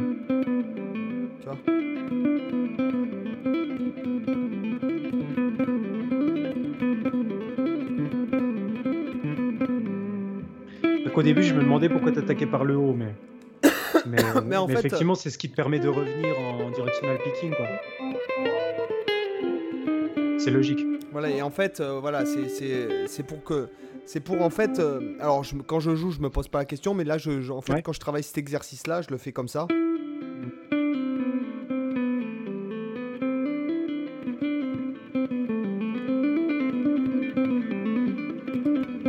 Et quand je joue après. En fait. euh, je, me conditionne en fait pour que quand je joue, euh, je, suis- amené à faire une phrase rapide, en fait, euh, ça, ça sorte seul, quoi. Mm. Mais tu vois, c'est- ça qui est bien. Tu, viens de me faire penser à un truc. Là, tu, disais un petit peu, t'as pas forcément réfléchi, tu vois, quel doigté tu fais, tu le fais un, peu instinctivement. Et euh, moi, je me suis rendu compte tout à l'heure quand, quand j'ai dû expliquer quel doigté je faisais pour ma technique. euh, ben en fait, je me rends compte que quand je dois le refaire lentement, euh, je suis obligé de réfléchir à quel doigté je fais. Parce qu'en fait, quand je le fais vite, je me pose jamais la question du doigté. Quand j'ai commencé la première fois à, élaborer un peu ma technique, forcément, je galérais comme un bœuf. J'étais obligé à chaque, à chaque mouvement de me dire alors là, il faut que je pense, tiens, je vais faire tel doigt. Et aujourd'hui, je me pose plus du tout ce- ces questions. Ça vient complètement naturellement. Et je dois même maintenant faire le cheminement mental de me dire ok, alors là, si je le joue lentement, j'ai fait quoi quand je le joue vite? Et je suis obligé de me le refaire plusieurs fois vite pour me dire ah ouais, ok, là, je le fais comme ça, là, je le fais comme ça. Et en fait, ça, ça montre que finalement, c'est euh, c'est des questions d'automatisme. En fait, une fois que tu as pris le mécanisme, t'as plus du tout. C'est pour ça que tu peux phraser vite. Après, c'est que tu n'as plus du tout la question de quel doigté tu utilises, comment tu le fais, parce que tu l'as tellement bossé lentement, comme tu disais justement au début, de travailler lentement. C'est ça qui permet de de- d'intégrer les mécanismes et de vraiment sentir que tu as, le, euh, t'as le geste qui est incorporé au niveau musculaire, au niveau mental. Et après, en fait, tu, comme respirer, comme marcher, tu vas pouvoir le faire naturellement et tu vas pouvoir euh, phraser comme tu veux, quoi. Moi, c'est vrai que je rajouterai un point par rapport à ce que tu as dit, euh, par rapport à la lenteur. Euh, moi, par exemple, si je devais conseiller pour le, pour le legato, c'est d'être vachement à l'écoute des sensations. Je, prends un, je prends un exemple tout con, un, un pattern comme ça. Je vais le faire sur une autre corde, par exemple, que ça s'entende un peu mieux. Ça, euh, le, le, le avec le doigté 1, 2, 4. Bah, par- ou, un 3-4, peu importe, on pourrait prendre celui qu'on veut. Euh, moi, par exemple, euh, ce que je conseillerais de faire, c'est de se focaliser euh, sur la sensation que la main gauche, elle est légère comme une plume. Euh, c'est-à-dire que moi, quand je fais ça, par exemple, je me concentre sur le fait que j'ai un appui qui est minimum sur ma corde et qu'en fait, mes doigts, ils agissent comme des automates. Et ils font aucun effort, c'est-à-dire que je sens que quand je vais vite, là, je pourrais faire ça pendant une heure sans me fatiguer parce que mes doigts ils font ça de manière complètement automatique et je alors c'est super difficile à faire passer ça hum, que ce soit en vidéo ou en audio parce que c'est vraiment une sensation dans le corps. C'est que là je sens que ma main elle fait zéro effort. Oui, en fait, oui, je vois ce que tu veux dire. Tu, en fait, tu, tu travailles comme si tu faisais de la relaxation, en fait. Euh, ouais, et, en fait, là, je, sens que ça me demande pas d'effort. Tu vois, je peux te parler en même temps, je pourrais regarder un film en même temps. Bah là, je, ça me pose aucun souci, peu importe le doigté. Mais je, par contre, quand je fais ça, je sens que euh, ma, ma, main, elle a vraiment une, une légèreté. En fait, j'ai envie de dire, c'est presque comme si elle était inanimée, comme ce qui est complètement con parce qu'elle bouge énormément, mais comme si elle était, elle était vide. C'est-à-dire que comme si je pouvais la secouer et puis qu'elle a aucune énergie par elle-même. Euh, c'est vraiment difficile, honnêtement, à, exprimer par. Euh, ouais, je vois ce que tu veux dire. Mais c'est comme ça que je le ressens, c'est que ma main, là, quand je fais ça, ma main, elle a aucune énergie à l'intérieur. J'ai que des impulsions au moment où je fais les notes. Mais par contre, je sens vraiment que la main, elle est complètement décontractée, qu'il y a zéro effort quoi, qui, est, qui est fait. Parce qu'il n'y a pas besoin d'effort, en fait. Il y a besoin de mettre une énergie juste à l'instant où tu produis le son, et dès que tu as fait ça, la main, elle est, elle est à nouveau toute molle. Voilà, euh, c'est peut-être un peu ça le terme, c'est que j'ai un peu la main qui est molle. Elle est, les doigts, voilà, qui sont. Tout est, tout est mou, tout est très relax, comme si ma main était en pleine méditation. Là, ça peut être hyper intéressant pour travailler l'endurance. Ouais. Notamment. Mais après, pour ce qui est de votre son, en fait, euh, moi, je me souviens de, du masterclass que j'ai fait avec Sylvain Luc. Euh, à un moment donné, il a parlé l'exercice qu'il fait, lui, donc euh, Sylvain Luc, donc c'est pas n'importe qui. Et il a un jeu de legato de folie aussi, hein, c'est ça.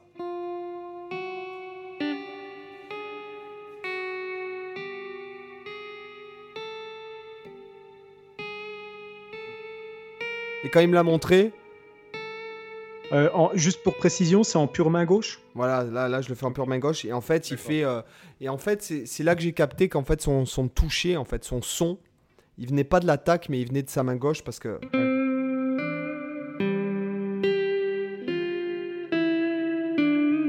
c'est intéressant ça. Tu vois, et ça fait. Et en fait, vraiment, ça fait travailler euh, aussi ton toucher, quoi. Ouais. Tu vois? Là, donc pour les gens, c'est juste un 2, 3, 4, 2, 3, 4, 2, 3, 4, 5, enfin un chromatisme sur. Ouais, c'est un chromatisme et tu bouges d'une case vers l'avant à chaque fois. Voilà, exactement. Mais le faire lentement, en fait, euh, si vous faites ça, ça sert à rien. Là, ce qu'il faut.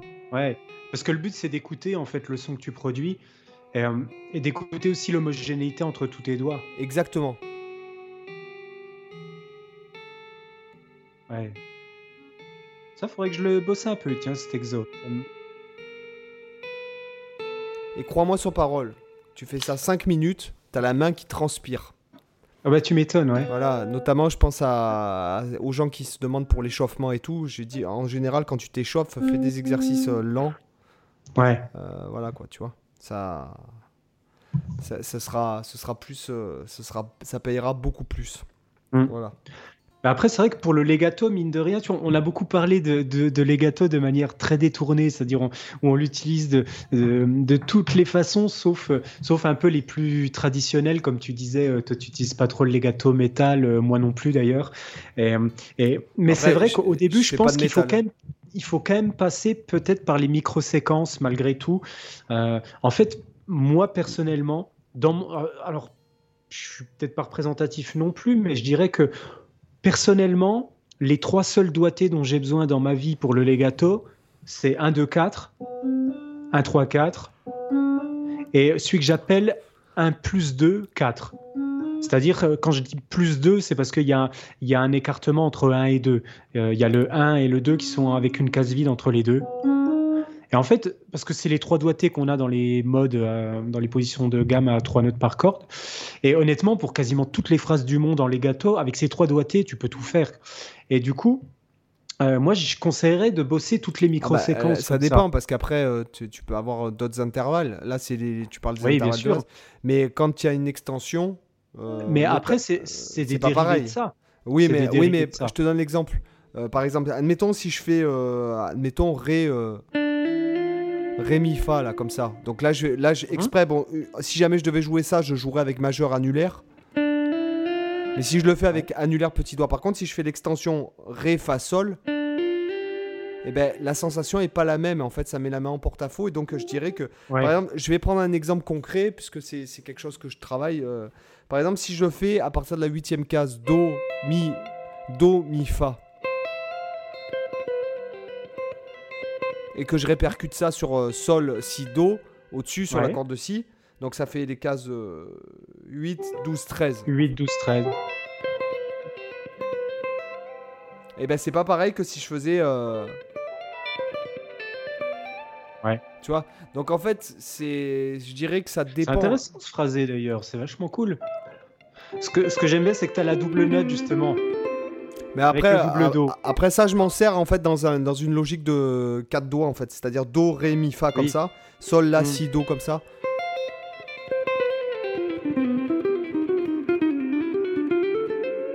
Par exemple, hein, dans un phrasé un peu euh, typé euh, fusion, quoi. Hein, voilà. Euh. Donc moi, je, bosse beaucoup avec ces trucs-là et donc le 4 doigts aussi, donc. Hein. c'est vrai qu'à 4 doigts, je l'utilise assez peu, je t'avoue, le, le 4 doigts. 4 doigts ou pour, pour, notamment pour les phrases un peu flashy. C'est vachement intéressant le. Tu vois, c'est-à-dire.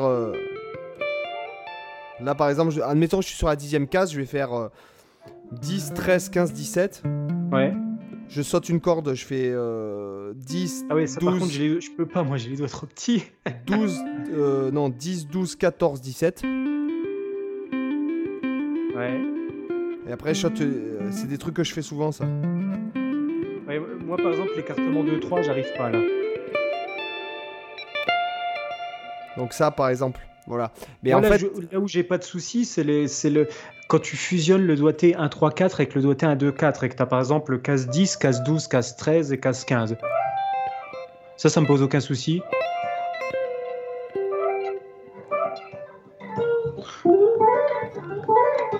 Ça, j'arrive à le faire sans problème. Par contre, quand tu as plus d'écartement, notamment entre 2 et 3, tu vois, moi je galère. Si je dois faire 10, 12, 14, mais ça, après, je pense que tu arriverais, arriverais c'est simplement après une habitude.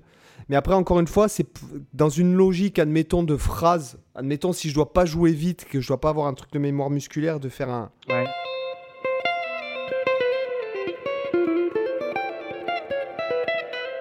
Par exemple, là, une phrase. Euh, admettons, là, j'ai fait une phrase fusion, mais.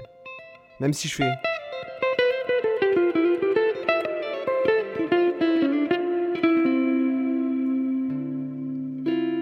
Tu vois, c'est vraiment euh, d'arriver à avoir un truc égal sans que les doigts s'emportent. Et en fait, ça, c'est pour ça que je te disais, euh, même si, admettons, je fais si do mi. Mhm.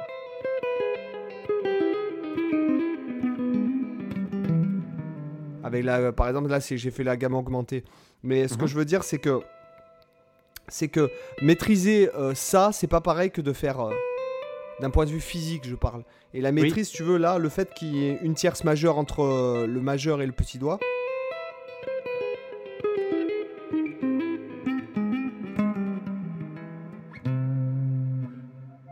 Ouais, je vois. Ce que tu... Mais après, là, tu es d'accord avec moi, on est quand même dans des doigtés un peu qui sont pas très orthodoxes. Et le débutant de base, je pense pas qu'il va se retrouver déjà en, débutant le legato à, vouloir faire des phrases de l'amour comme ça. Non, ouais, ouais. Mais par contre, c'est super intéressant. J'aime beaucoup cet écartement. Euh, celui-là, il me pose aucun souci. Le, quand par exemple, celui-là, celui qui sonne très bien aussi, c'est 10, euh, enfin c'est do fa sol, euh, sol do ré. Tu vois, celui-là. Oh, pardon.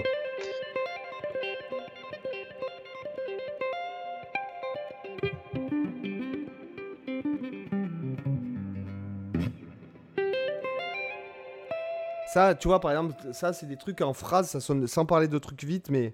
Ouais.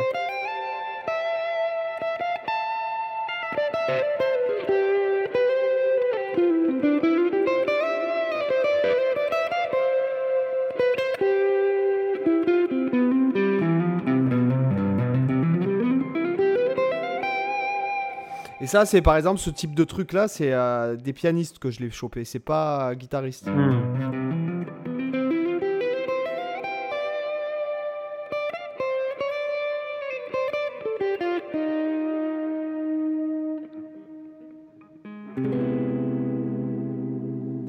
C'est euh, plus des trucs de pianiste euh, que des trucs de guitariste en fait.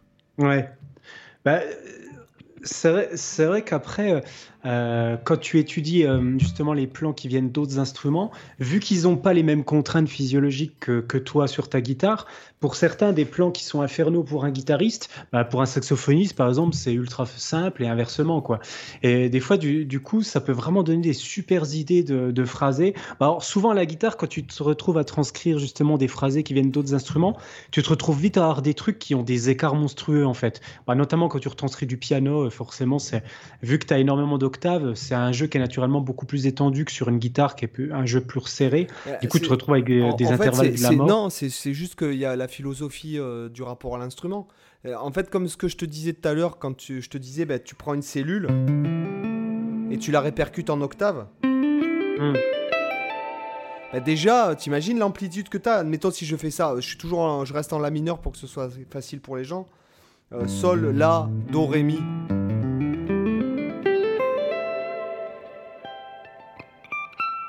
Là, tu vois, rien qu'à.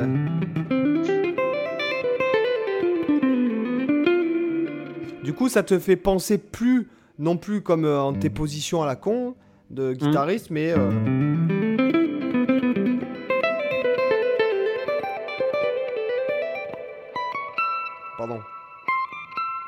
Tu vois Mais euh, Mmh. en fait, en termes de, de- d'octave que tu déplaces et plus en termes de position. Putain, moi, ces positions, je peux plus les encadrer. Je trouve qu'il y a, a- a- a rien de plus anti-musical et anti-original, si tu veux.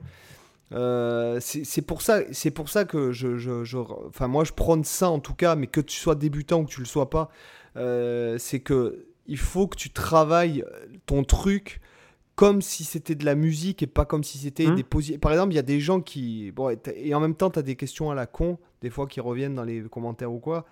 Euh, t'as le mec qui connaît pas ses gammes, qui en fait euh, cherche tous les moyens possibles et imaginables pour pas travailler ses gammes, donc là euh, c'est c'est fou nu. Mais une fois que tu les as travaillées, euh, que tu connais ça, basiquement, hein, d'accord? Lâche ça et maintenant réfléchis à le faire, je sais pas moi.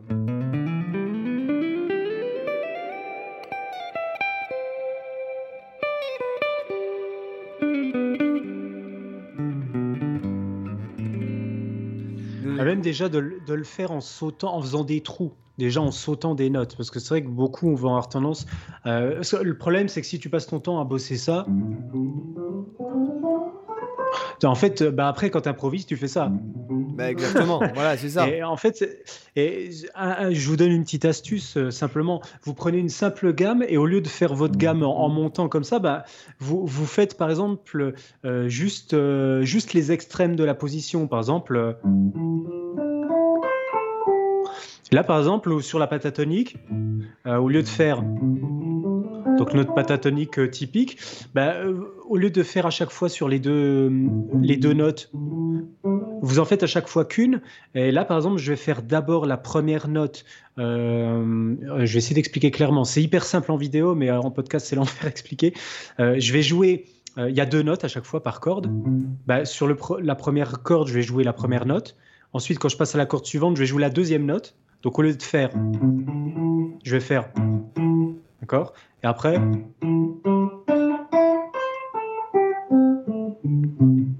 Par exemple, euh, s'entraîner à faire des trucs comme ça, à sauter, euh, à sauter des notes, à, à prendre des fois des trucs un peu même géométriques, euh, c'est intéressant aussi de, se dire, bah, on a un, instrument qui est quand même vachement visuel, et moi je trouve intéressant des fois de se dire, bah, tiens, on va faire des jeux un peu géométriques, et de se dire, bah, tiens, ma pinta, si je la jouais en faisant, par exemple, je prends ma pinta mineure, comme ça, qu'est-ce que ça ferait si je jouais uniquement les notes qui se situent, qui sont jouées par le doigt 3, tu vois, et de faire uniquement... C'est un truc tout con, mais en fait, le fait de sortir du schéma euh, infernal où tu fais tout le temps ce genre de truc, euh, ça permet de, visualiser autrement, d'aborder dans des contextes différents. Même sans parler de trucs physiques, mais déjà, je donnerais une indication aux gens, c'est qu'au lieu de, par exemple, euh, admettons, de, de, partir en impro. Ok, bon, ça va, ok, ça tu connais, mais déjà de, de te focaliser sur, admettons,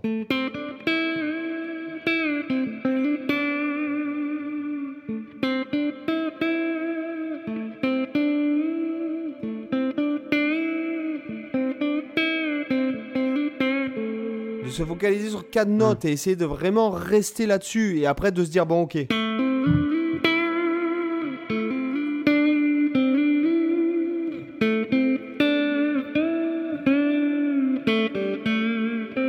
Je l'ai fait que sur la corde de sol, par exemple. Ou, euh, et de vraiment, vraiment, qu'est-ce que t'as à raconter, là, mec? Là, es face, là tu, tu, oublies tes deux tonnes de delay et de disto, et tu oublies euh, le backing track euh, de, de, Zunino qui te fait en sorte que toi, tu t'éclates comme un malade pendant 20 minutes et que tu remettes le backing track en boucle, que tu te prennes pour Steve Vai avec trois notes. Voilà, parce que c'est le but du mec qui fait le backing track, il faut pas se voler la face. Ce que je veux dire, c'est que qu'est-ce qui reste quand on te file un bout de bois avec une seule corde? Quel hum. musicien t'es derrière, euh, derrière euh, dénué de tous tes artifices, euh, etc. Tu vois? Là, tu es obligé de te pencher sur le phrasé, puis sur. voilà. et c'est vrai que moi, je, donne souvent le conseil, justement en débutant l'impro, c'est d'essayer de revenir à l'échelle de la note. Et de, de pas. Souvent, on va se dire, OK, je vais improviser, alors OK, je peux utiliser telle gamme. Et tout de suite, dans la tête du gars, tu as tout de suite la gamme. Alors que je suis complètement d'accord avec ce que tu dis de se limiter comme ça à quelques notes. Parce que quand tu te limites à, l'espace même de, deux notes, juste ça, tu veux dire, ok, j'ai une fondamentale, une tierce, qu'est-ce que je vais foutre avec ça? Bah, Déjà de se dire... Euh, et même sans parler, par exemple, les gens, ils vont de suite, euh, ils vont faire ça. Enfin, les, les, personnes, mais, mais quand je dis les gens, c'est pas péjoratif envers les gens. C'est parce que moi, je suis passé par là, forcément. Ouais, bah, euh, moi aussi, bien sûr. Euh, et déjà, mais rien que déjà sur l'intonation, même de. Hum. Sur une seule note, par exemple, je, je, je fais un petit exemple, par exemple.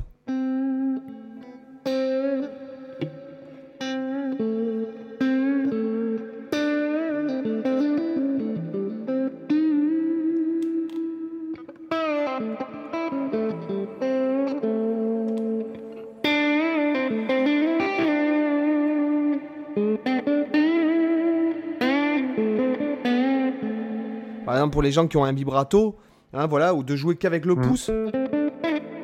Tu vois là les différences de sonorité. Oui, c'est clair. Ah, ou, euh, ou tirer même un petit peu euh, limite slap, quoi. Et quand t'entends par exemple un mec comme BB King, hein, qui, qui, fait une note, quoi. Hein. Bon là c'est pas. Bah, lui c'est le maître dans l'art de jouer peu de notes, mais de les jouer avec la exactement l'attention qu'il faut. Quoi. Quand il fait ça, déjà, euh, c'est monstrueux. il te met une claque. Ouais, voilà, c'est ça. Le mec, il fait une note, c'est bon. Ah, c'est bon, allez, c'est bon. Euh, t'as compris. Ah, il rentre chez toi. Euh, voilà, et, et je dirais encore plus avec Jeff Beck, tu vois. Jeff Beck, bien que je sois pas un, non plus un grand fan de Jeff Beck, mais Jeff Beck, il te fait. voilà, il te fait. T'as compris, quoi. Et donc, c'est pour ça que. Est-ce que tu fais un vibrato comme si. Enfin, bon, là, on n'est pas dans le legato, mais. toujours pareil. Ouais, mais encore, encore une fois, ça, ça veut pas dire les gâteaux, ça veut pas dire euh, faire. Euh, ça veut dire euh, aussi. Ouais.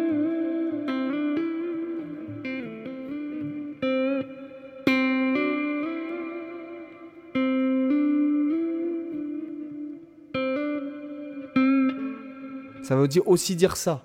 Ça veut hmm. pas forcément dire jouer vite. Euh, euh, ça veut dire. C'est une couleur. Hein, par exemple, dans, dans, la musique classique, quand tu dis legato en italien, ça veut pas forcément dire euh, jouer plus vite. Hmm. Et aussi, alors, erreur, je, pendant que j'y pense, l'erreur la plus récurrente chez les gens qui débutent le legato, c'est aussi d'accélérer euh, le fait de, de, faire du legato mais pas en rythme. C'est-à-dire que quand ils vont avoir un hammer ou un pulling off, ils vont accélérer naturellement alors qu'il faut qu'ils puissent Alors là, je vais alterner les deux pour que vous entendiez la différence. Donc attaquer. Non, non attaquer. Il faut pas que ça fasse. Tu vois? Sauf si c'est voulu rythmiquement. Mais ce que je veux Mm. dire, c'est qu'il faut que vous puissiez garder.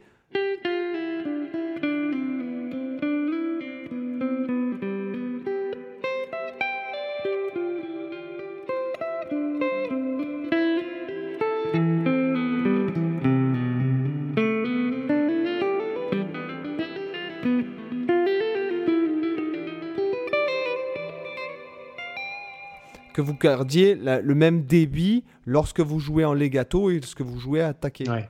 Il faut pas que. Euh, sauf si c'est voulu d'un point de vue rythmique, Mm. mais ce que je veux dire, voilà, c'est que votre legato, Et ça, c'est souvent dû au fait que pour la plupart des guitaristes, c'est la main droite qui donne le rythme par son jeu au médiator. Et du coup, dès que la main droite n'est plus impliquée, bah, du coup, tu as, le t'as le legato qui s'accélère et tu peux avoir ce genre de risque aussi d'avoir de bouffer un peu la note au, lieu d'avoir quelque chose de bien stable comme ça, d'avoir quelque chose qui fait. Et d'avoir la- la note qui est écourtée parce qu'on se dépêche de faire le hammer. Et euh, d'avoir toi des, ré- des trucs complètement au rythme comme ça, euh, qui, en fait, c'est, je pense, que c'est ça la principale, euh, la principale erreur au début, c'est lié à- en fait à- au fait que la main droite ne joue plus et ne sert plus de régulateur rythmique, si tu veux. Euh, et du coup, c'est là où il faut réussir à, à intérioriser le rythme suffisamment pour ne pas euh, finalement que ce soit la main droite qui vous donne le rythme. Il faut que la main gauche, comme la main droite, soit capable, indépendamment l'une de l'autre, de sentir le rythme, quoi. même c'est- même pas les, c'est même pas vos mains, c'est vous. Oui, on- le corps entier, oui. Et je vais te dire un truc, j'ai tellement euh, là actuellement là, j'ai tellement bossé en fait le, le rythme, enfin le rythme. C'est vrai que moi je, je- c'est- plus ou moins le, le point de la musique qui m'intéresse le plus. Mhm. Et c'est vrai que je, sur Instagram, euh, par exemple, je vois sur Instagram, je, suis- je suis abonné, euh, les, la moitié des, des, des trucs auxquels je suis abonné, c'est en fait c'est des, des mecs qui font du conacol ou du tabla, quoi, tu vois. Mhm. Et en fait, je capte un truc, c'est que maintenant, bon, c'est vrai que j'enregistre énormément de, de morceaux, quoi. Euh, et en, en fait, maintenant, j'ai plus de mal. en fait, le pied me fout dedans. Ah oui. Me fout pas dedans, mais je groove moins en tapant du pied que quand je tape pas du pied, que j'intériorise le rythme. euh, Mhm. euh, tu vois et euh, Ouais, puis après, il faut reconnaître que battre du pied, finalement, ça te fait quand même un, un effort supplémentaire, ça te fait un truc, un geste parasite, hein, mine de rien. Un, qui, qui, euh, qui a- en plus, le pire, c'est quand tu joues avec guitare sur la jambe droite et que tu bats du pied avec la jambe droite, du coup, ça te fait bouger la guitare constamment. Après, après, par exemple, si, si tu tapes du pied, je sais pas moi.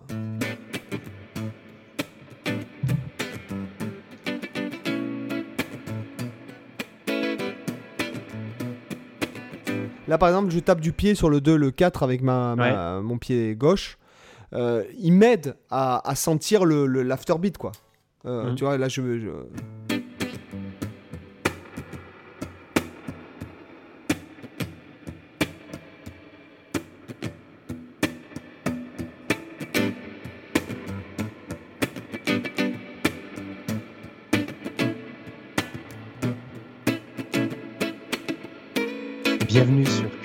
Le podcast qui vous parle musique, pédagogie.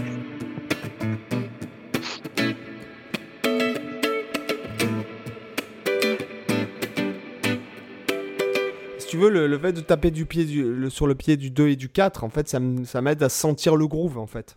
Ouais, bien sûr. Voilà. Euh, mais mais en, en aucun cas, tu vois, il faut que ce soit. En fait, le problème, c'est que la musique, ton pied suit la musique et toi, tu suis le pied. Et Mhm. en fait, euh, voilà, je pense qu'il faut vraiment travailler à. Même si vous, vous tapez du pied, euh, euh, parce que. voilà. Mais je pense qu'il faut vraiment intérioriser et l'apprendre à l'intérioriser. Et notamment, vous allez le sentir, et ce qu'on ce qu'on dit, c'est pas des bêtises, hein, c'est vraiment au niveau du périnée que tu le sens.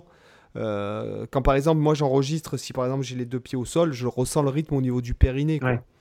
Donc Mhm. euh, pour, pour ceux qui ne savent pas, euh, le périnée est une petite zone qui se trouve entre euh, vos organes génitaux et votre, comment dirais-je, votre anus, quoi. voilà, en gros. Donc c'est vrai que tu ressens là, à ce moment, c'est un peu le, c'est le chakra ici, c'est le chakra de, la terre. Je ne sais plus le nom de le, comment il s'appelle, mais c'est vrai que ça correspond à la note do en plus. Et c'est vrai que euh, tu le sens, il est là quoi, tu vois le, voilà, le rythme clairement quand, quand tu ne tapes pas du pied, tu le ressens à ce niveau là quoi le rythme vient de là. Bah, du, coup, est-ce que, est que si on te dit que tu grooves comme un cul, est-ce que c'est positif ou pas alors du coup? Euh, C'est pas mal, c'est pas mal. c'est pas mal. Mais euh, tant que tu grooves pas comme une... Euh, tu m'as compris?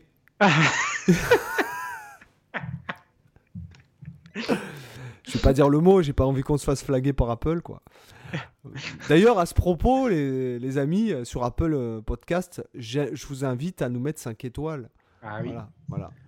Donc euh, voilà, pour en revenir à, ça, donc voilà, je pense que bon après j'ai pas d'autres trucs à dire après, sinon vous avez, bah, toi tu proposes des coachings, mais non, c'est ça? Oui. Voilà, et moi il y a la formation Legato pour que ça t'intéresse. Je crois qu'il y a une vingtaine d'heures de vidéos.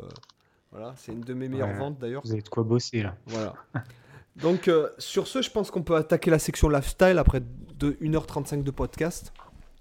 Bah écoute, ouais, tu veux commencer ou je commence? Je crois que la dernière fois, t'avais pas de. Ouais, parce que t'étais naze, t'avais rien, donc peut-être à la limite, je te laisse l'honneur de commencer. Bah alors, j'ai rien, j'ai rien mis en place de nouveau. Euh, simplement, je peux dire, euh, puisque là, ça fait un an et je vois le bilan.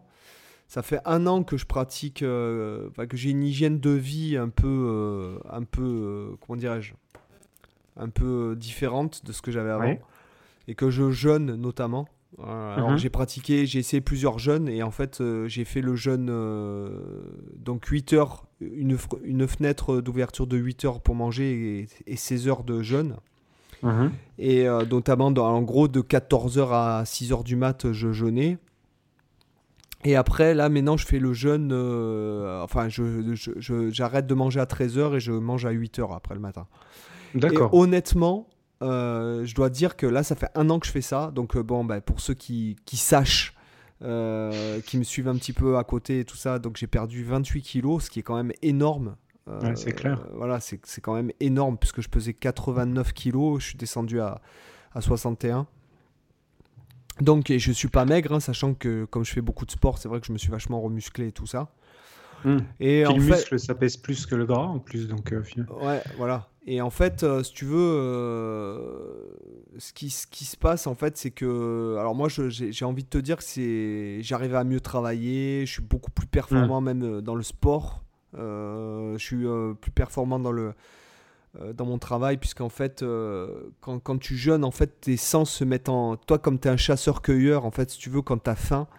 parce que c'est pas une faim malsaine, si tu veux, je, je, je, tiens à le dire.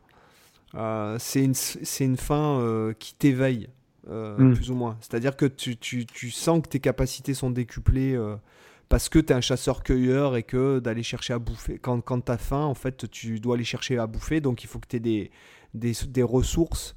Et en fait, ton corps en fait, va puiser dans les ressources. Voilà. Hmm. Et en fait, c'est vrai que je remarque que mon travail, je dors beaucoup moins. Je dors facilement 3-4 heures de moins sans pour autant être fatigué. Euh, tout en allant courir pratiquement. Bon, là, j'ai les enfants, donc euh, j'ai les trois à la maison, donc euh, je peux pas aller courir, mais je cours 15 km. Quand je reviens, c'est comme si j'avais rien fait. Hmm. ou quand même je fais du sport comme ça, bras de corps, en poids de corps, tout ça. Donc, déjà, j'ai arrêté le sucre, toutes ces conneries. Euh, le trop salé, le trop sucré. Bon, après, je te dis pas que des fois, je me fais pas plaisir. Hein. Euh, j'adore, j'adore manger. Sûr. Voilà. Mais le fait de plus manger de sucre transformé, de plus, euh, voilà. Ah, de toute façon, le, sucre, c'est le pire truc qui, qui existe. C'est plus addictif que l'héroïne, le sucre. Voilà, et en fait, et, notamment, c'est vrai, voilà, je bois que de l'eau. On n'en a pas besoin pour vivre en plus. Voilà, si enfin, en tout cas, non. le sucre qu'il y a dans les fruits, ça suffit largement. Voilà, non mais attention, quand, quand, les gens font des malaises, soi-disant qu'ils sont en manque de sucre, c'est parce qu'ils sont accros au sucre et qu'en fait, ça. voilà. Comme je disais, c'est vrai que le sucre, vous pourrez aller voir, c'est plus addictif encore que l'héroïne. C'est la pire drogue possible. Donc en fait, c'est vrai que tu, voilà, comme je dis, tu dors moins, tu es beaucoup plus productif, tu es beaucoup plus euh, attentif. T'es beaucoup plus, euh, notamment, euh, bon moi comme bon, ben, les gens qui, mes enfants habitent à 8, à 8, 8 heures de route de, de, chez moi. Donc je fais régulièrement la route pour aller les voir, puisque moi je vis à Valencia, en face de, pour ceux qui connaissent pas, je suis en face de Ibiza sur la côte, en fait, voilà, côte Méditerranée. Mhm. Les enfants habitent à Bordeaux, donc en gros j'ai 8 heures de route pour aller les voir. Si, je- si tu manges, t'es foutu. Alors que ça se fait les doigts dans le nez si tu manges pas.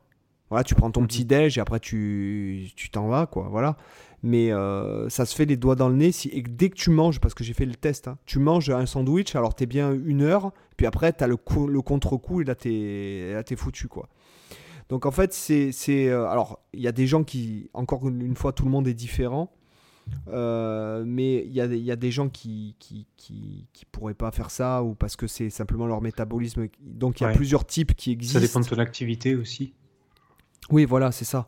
Mais après, encore une fois, si tu as bien déjeuné le matin, si, si tu manges correctement équilibré au Bah, repas, Si tu manges euh, pas je- le petit déj français traditionnel qui est complètement Débile. complètement con comme principe alors ça, nutritionnel. ça, si, Euh, jamais. Le euh, café, euh, ta- tartine, miel, confiture, machin, c'est le- on est les seuls abrutis au monde à faire un déjeuner aussi, aussi alors, stupide. alors, je peux te dire, là, ça fait un an, donc un an, hein, donc.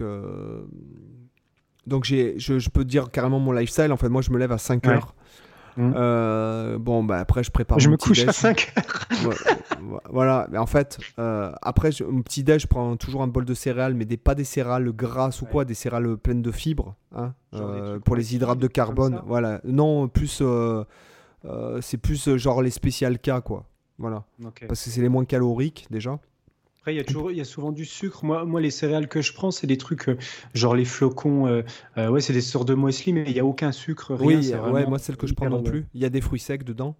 Et, voilà, ça. Voilà, et en fait, il faut, bon, c'est les hydrates de carbone qui m'intéressent, voilà, là-dedans. Mhm. Après, je fais un jus avec des fruits frais. Donc, je prends par exemple celui de demain, ce sera trois oranges, une mangue, une poire, euh, des fraises euh, et du melon peut-être. Et je Mhm. rajoute de l'eau à hauteur. Donc, euh, déjà, tu as un litre d'eau euh, dedans. Donc, quand tu bois tout ton jus, Mhm. tu as déjà bu plus d'un litre d'eau, dans ce qui est hyper positif. Donc, je bois un verre d'eau en me levant. Je mange deux œufs aussi, durs. Mhm. et du miel et je mets une cuillère à soupe de une cuillère à café de miel dans, dans mes cafés en fait dans les Mhm. deux premiers cafés après, je mange plus ou moins normalement, mais toujours pareil qu'avec des légumes et de la viande maigre, tout ça. Et des yaourts, euh, sans sucre, sans rien. Et après, je jeûne, voilà. Et en fait, j'ai à aucun moment, même quand je te dis, euh, bon, euh, courir 15 km, c'est quand même physique, et à aucun moment, Ouais. j'ai été fatigué ou j'ai j'ai tourné de l'œil ou quoi que ce soit, quoi. Voilà. Mhm. Par contre, au repas de Noël, quand tu, ben, là, tu jeûnes pas forcément parce que c'est le repas de Noël. Par contre, après le repas de Noël, de Noël, c'est limite, tu tournes de l'œil, justement, tu vois. Ouais, parce que forcément, mais de toute façon, mê- même déjà quand tu manges normalement, c'est-à-dire euh, pas, euh, en, en faisant, euh, toi, pas, pas de jeûne, etc. moi, les repas de, les repas de Noël, fou, je, ga- je galère à, à- à tout manger, c'est juste impossible. Et, parce que c'est des repas où, en fait, t'as pas l'habitude de manger des quantités pareilles, et du coup, c'est, c'est, voilà, une fois que t'as mangé l'entrée, t'as déjà plus faim. Voilà, c'est ça en fait. Et voire même l'apéritif des fois. Tu vois Ouais, ouais, ouais. Voilà, ça, donc clair. Non, enfin voilà. Et puis c'est vrai que j'ai jamais été aussi productif euh, cette année. J'ai jamais autant pratiqué, en même temps travaillé, en même temps. En plus, t'es fier de toi parce que bon bah. Mhm. euh, et puis quand tu perds, euh, quand tu perds plus d'un quart de plus d'un quart de ton poids, pratiquement un tiers de ton poids, je te dis que déjà tu le vis mieux quoi. Euh, tu tu- t'es simplement bien quoi. Voilà. Ouais, ouais. Ouais, puis t'as pas envie de les reprendre, du coup, du coup, tu es dans un mindset euh, Bah, particulier. c'est euh, pas ça. Une fois que tu as vu l'effort que ça demande aussi, euh, Même pas parce que j'ai pas galéré. Alors au début le jeûne parce que j'ai pratiqué ça en essayant, en me disant bon ben, tiens le coup, Ouais. tiens le coup pour voir ce que ça fait parce que y a, y a- c'est la grande mode du fasting. Donc euh, pour les Anglais ça s'appelle fasting. mhm. Mais euh, c'est vrai que c'est hyper sain quoi. Voilà, c'est hyper sain. euh, y a, euh, tu, tu- tu te c'est bête hein, mais bon moi j'étais gros fumeur. Bon j'étais euh, même euh, bon je fumais autre chose. euh, je prenais autre chose que de la cigarette. Et honnêtement, au fur et à mesure d'une hygiène de vie déplorable, je suis passé à une hygiène de vie hyper saine. Et- Mhm. Et, ta vie, ton travail, tes relations, te- ta, ta façon de te concentrer, ta façon de penser, même ça, ça change tout en fait. Bah, de toute façon, ça c'est assez évident parce que quand, quand tu y penses, euh, l'alimentation que tu as, que ce soit euh, en liquide par ce que tu bois et ce que tu manges, bah, c'est l'équivalent du carburant que tu mets dans ta voiture. Donc euh, si, tu, si tu mets de la merde dans ton corps, bah, faut pas s'attendre à, alors, pour peu que tu manges, un très bon résultat derrière. Moi, moi, je le vois d'ailleurs, ce, que tu, ce que tu dis là. Moi, j'ai des périodes, bah, comme en ce moment, par exemple, je suis dans une période où, où je mange assez mal. et il y a, y a quelques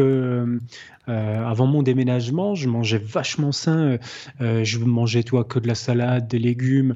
Je me cuisinais tout. Je faisais mon propre pain. je mangeais, ouais, je mangeais quasiment que ça, ouais, fruits secs, légumes, salade, un petit peu de viande maigre, pareil, des trucs assez légers. Et je voyais que j'étais plein d'énergie. Et c'est vrai qu'en ce moment, je suis plus saucisse de Montbéliard, Mondor, boudin noir et compagnie. Et je sens que j'ai pas autant d'énergie que j'en avais dans les périodes où, où je mangeais plus sain, tu vois. Je mangeais beaucoup pas ça, de fruits. C'est qu'à à notre tranche d'âge, euh, à notre tranche d'âge, c'est hyper important qu'on, euh, je pense, hein, que c'est à ce mm. moment-là que ça se décide, je pense, euh, si tu vas être en bonne santé pour le reste de ta vie ou pas, quoi. Mm. Parce que quand tu es jeune, tu t'en fous, tu t'en fous plein le cornet. Hein, enfin, moi, en tout cas, j'ai vraiment tiré sur la corde. et, et, je dois avouer que ben, j'ai de la chance, j'ai pas trop de séquelles physiques, en tout cas. Tu as un bon métabolisme. Ben, euh, qui t'a permis d'éviter euh, ce que certaines personnes le, voilà, euh, le supportent bien. C'est-à-dire ils ont une bonne constitution plus que métabolisme, c'est ça que je voulais dire, une bonne constitution de base.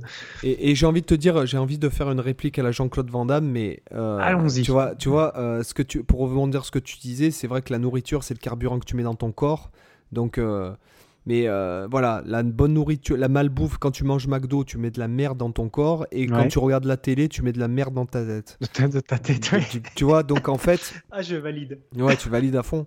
Mais voilà, c'est euh, le, le, couple BFM euh, McDo, tu vois, c'est pour moi, c'est. Ou Hanouna Kebab. Ou...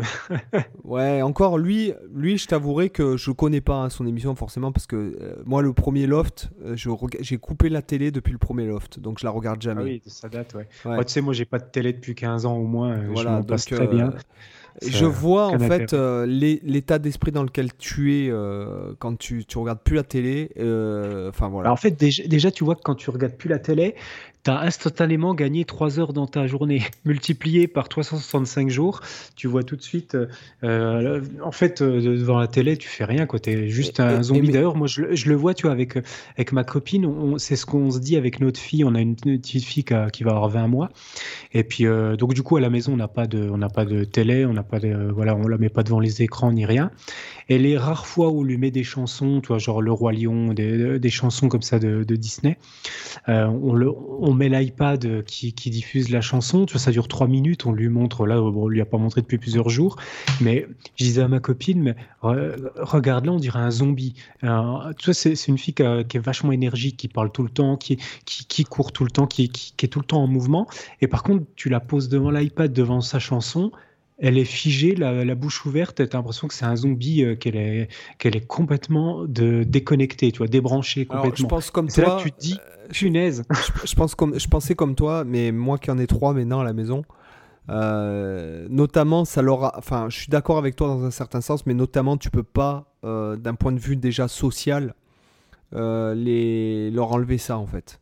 Euh, dans un sens où en fait ça leur apprend aussi des choses, ça les fait réagir, ça leur euh, ouvre l'imagination et que par exemple moi qui vois que bon là bon, je suis pas alors je, suis pas convaincu pour bah, parce que c'est en fait euh, les, les, gamins, euh, les gamins, ils apprennent beaucoup quand ils sont actifs de ce qu'ils font. Et le problème, c'est quand tu les fous devant une télé, ils sont complètement passifs et en fait, ils apprennent, euh, ils apprennent rien. Ils apprennent par l'action en fait. Du coup, s'ils sont passifs devant un écran, en fait, ils agissent pas et ils apprennent beaucoup. Bah, après, ils imitent, tu sais. Enfin, bon, moi, je vois là, là j'ai la plus petite là, juste quand elle, elle, nous a fait la varicelle ici, Justine, mmh. tu vois. Donc, inutile de te dire que vu qu'en Espagne, en fait, le vaccin de la varicelle est obligatoire pour les enfants, donc inutile de te dire qu'on s'est pas amusé à sortir euh, et, euh, et, donc, en fait, bon, forcément que là, je les ai laissés. Enfin, j'ai franchement, je les ai laissés dans la télé. Moi, j'avais du taf et tout. Mais c'est vrai que j'ai remarqué un truc.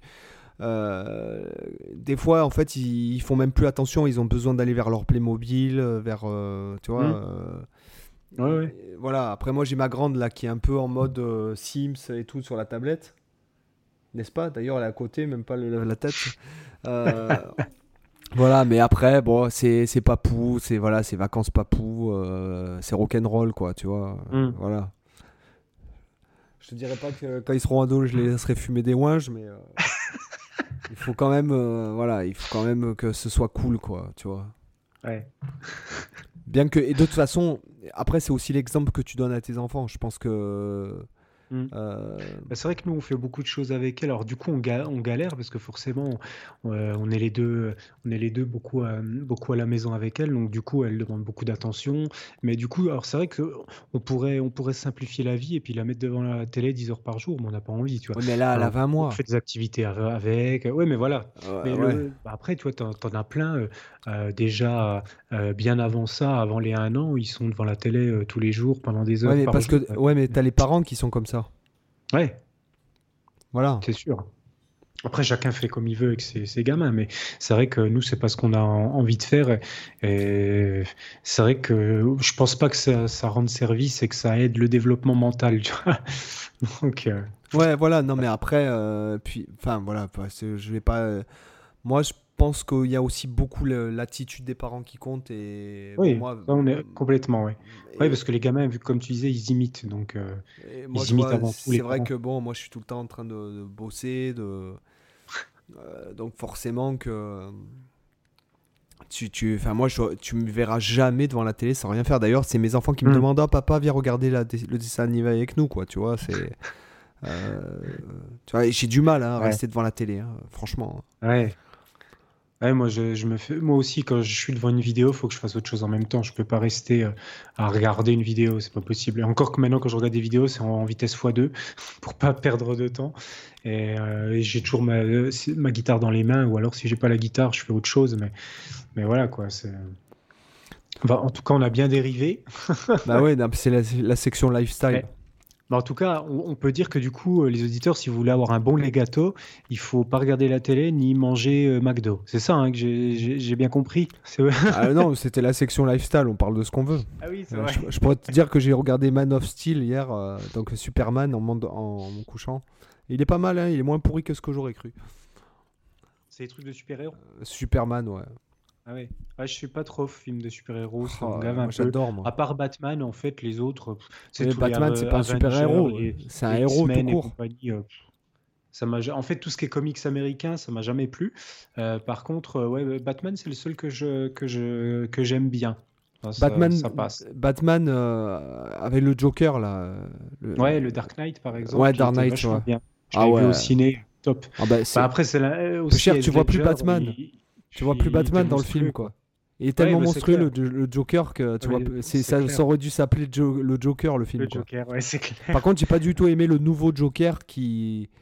Ah oui, c'est Jared Leto, je crois qu'il l'a fait. euh, Non, c'est, tu sais, c'est le, c'est, le beau gosse là qui, qui jouait euh, Commode dans Ah Gladiator. oui, dans Gladiator, ouais. euh, je, Ouais, ah, je sais plus son nom, euh, Phoenix, quelque oui, chose. oui, Joaquin Phoenix. Voilà, c'est ça. Qui est un bon acteur, c'est un super Ah bon bah c'est un acteur. super acteur, ouais. Euh, après, c'est- bon, en fait, c'est vrai qu'après passer après Heath Ledger, c'est compliqué, quoi. Parce qu'il est c'est tellement investi dans le rôle, il a fait un- une interprétation. Mais plus cher, tellement il est mort, euh, il est mort, euh, je crois, dans un accident de voiture. Ouais, euh, ouais, un truc comme ça. Le lendemain ou le, le lendemain qu'il ait eu un Oscar ou un truc comme C'est ça. vrai que c'est c'est le Joker que je préfère, même largement devant Ah, mais- la version de Nicholson. Tu sais pourquoi? Tu sais pourquoi me suis. Je me suis posé la question pourquoi il était si fascinant, en fait, le personnage. Hum. C'est parce que tu sens le mec qui, en fait, qui, qui n'a même plus conscience de la vie et qui est, qui est Oui. complètement. euh, la En fait, vie, la le- mort, c'est la même chose pour lui. C'est le- l'emblème. La joie, la tristesse, chaos, la souffrance, le plaisir, pour lui, c'est la même chose. Ouais. Tu, tu sens que c'est un personnage qui a rien à perdre, c'est juste de, le chaos absolu, quoi. Ouais, rien à perdre et, et en plus, euh, qui a aucun. euh, Aucun scrupule, aucun remords, aucun c'est- rien. ouais, voilà, c'est ça, c'est qui est totalement sociopathe, quoi. Le, le Ouais, ouais, sociopathe à l'extrême, quoi, tu vois, c'est. Exactement, Ouais, ouais. exactement. Donc, euh, à toi, à toi. Ah ben moi, ça va être assez bref euh, pour cette semaine au niveau de lifestyle. Je vais vous, juste vous conseiller un petit groupe à écouter que j'ai découvert. Euh, un- je vais même vous conseiller un album. C'est le groupe Brickville. Alors ça, c'est écrit comme, euh, comme une brique et comme une ville. Alors c'est B-R-I-Q-U-E. Ah, en français, donc. V-I- L-L-E. Alors, je, je, je sais même pas si c'est un groupe français, je t'avoue. Bah, tiens, je vais vérifier ça comme ça. Je suis, parce que je suis tombé. En fait, je suis abonné à une chaîne euh, YouTube qui s'appelle euh, euh, Pelagic Records. Euh, P-E-L-A-G-I-C et plus loin Records. Et en fait, ils postent plein comme ça d'albums, de, singles, de plein de groupes euh, pas forcément connus. Euh, alors souvent, c'est dans un style metal, un peu gentil, etc. Mais ce, ce groupe-là, l'album, il s'appelle Kel, Q-U-E-2-L-E. Et c'est une ambiance qui est à la fois un peu euh, atmosphérique, à la fois un peu rock prog, metal prog, et en même temps avec des ambiances un peu showgaze, euh, vraiment des, ambiances un peu lourdes avec des, grosses guitares, mais vraiment des super belles mélodies, des choses vraiment bien travaillées, des belles euh, envolées lyriques de voix. Enfin, c'est vraiment chouette. L'album, il a vraiment une ambiance. Tu vois, j'ai trouvé qu'il avait une super ambiance. Et donc, du coup, je vous invite à écouter l'album. Euh, moi, c'est un groupe que je vais essayer de, de suivre un petit peu, de voir ce qu'ils qu font. Alors, tiens, je vais pouvoir te dire quel genre c'est. Alors, ils sont classés. Bon, c'est un groupe de métal. Alors, c'est des flamands. Ils sont classés dans du doom metal progressif. Ambiante, doom metal, post-rock. Bah voilà, ça rejoint ce que je disais, tu vois, un côté ambiante, un côté métal et un côté un peu showgaze. Euh, donc vraiment, cet album-là, j'ai trouvé ça vraiment bien. je trouve que c'est un bon équilibre entre euh, mélodie, euh, rythme, ambiance. Euh, il y a vraiment tout ce qu'il faut, aussi des belles sonorités. Donc, ouais, ça, se rapproche un peu de certaines ambiances qu'il peut y avoir dans des groupes comme Cult of Luna, par exemple, pour ceux qui connaissent, qui est un peu dans ces, ces mêmes types d'ambiance. Donc voilà, petite découverte très cool. C'est un album que j'aimerais écouter, je pense encore pas mal de fois pour essayer d'analyser un peu plus euh, ce qui me plaît dedans. Et je vais essayer d'écouter leurs autres. Pour l'instant, j'ai écouté qu'un album, celui-là. Je vais essayer d'écouter ce qu'ils ont fait d'autres pour voir ce que ça donne. Voilà pour moi. Bon, bah, formidable. Formidable. Donc, euh, euh, je pense qu'il est temps de faire un petit appel à l'action. rappeler que vous pouvez nous aider. à le commentaire de la semaine. Le commentaire de la semaine. Y en a-t-il un nouveau? Euh, Je suis pas sûr. Comment ça, pas de nouveaux commentaires on a, on a eu des nouvelles notes, mais pas de commentaires, je crois. Ah, voilà. Enfin, remarque, j'ai pas été depuis une semaine. Donc... nous avons quand même, euh, ouais, on a quand même 58 notes, hein, ce qui est pas mal hein, quand même, hein, franchement. Mmh. Euh, alors, euh, attends, est-ce que, où est-ce que je peux voir les avis? Donc, je vais en prendre un. Le rendez-vous de la semaine par Valentin Acheté. Euh, ça devient ma petite drogue du moment, ce partage musical. Continuez les mecs, c'est génial. Voilà, je vais faire, je vais faire euh, Fissa parce que j'ai une envie d'aller uriner, les gars. Euh, je peux pas. Pas de soucis. voilà. Justement, je bois beaucoup d'eau, donc voilà, c'est, tu vois, c'est un peu le problème d'ailleurs. bon, ben les amis, sur ce, je vous dis à la eh semaine, ben, prochaine, prochaine pour un nouveau podcast. ciao. Ciao les gars.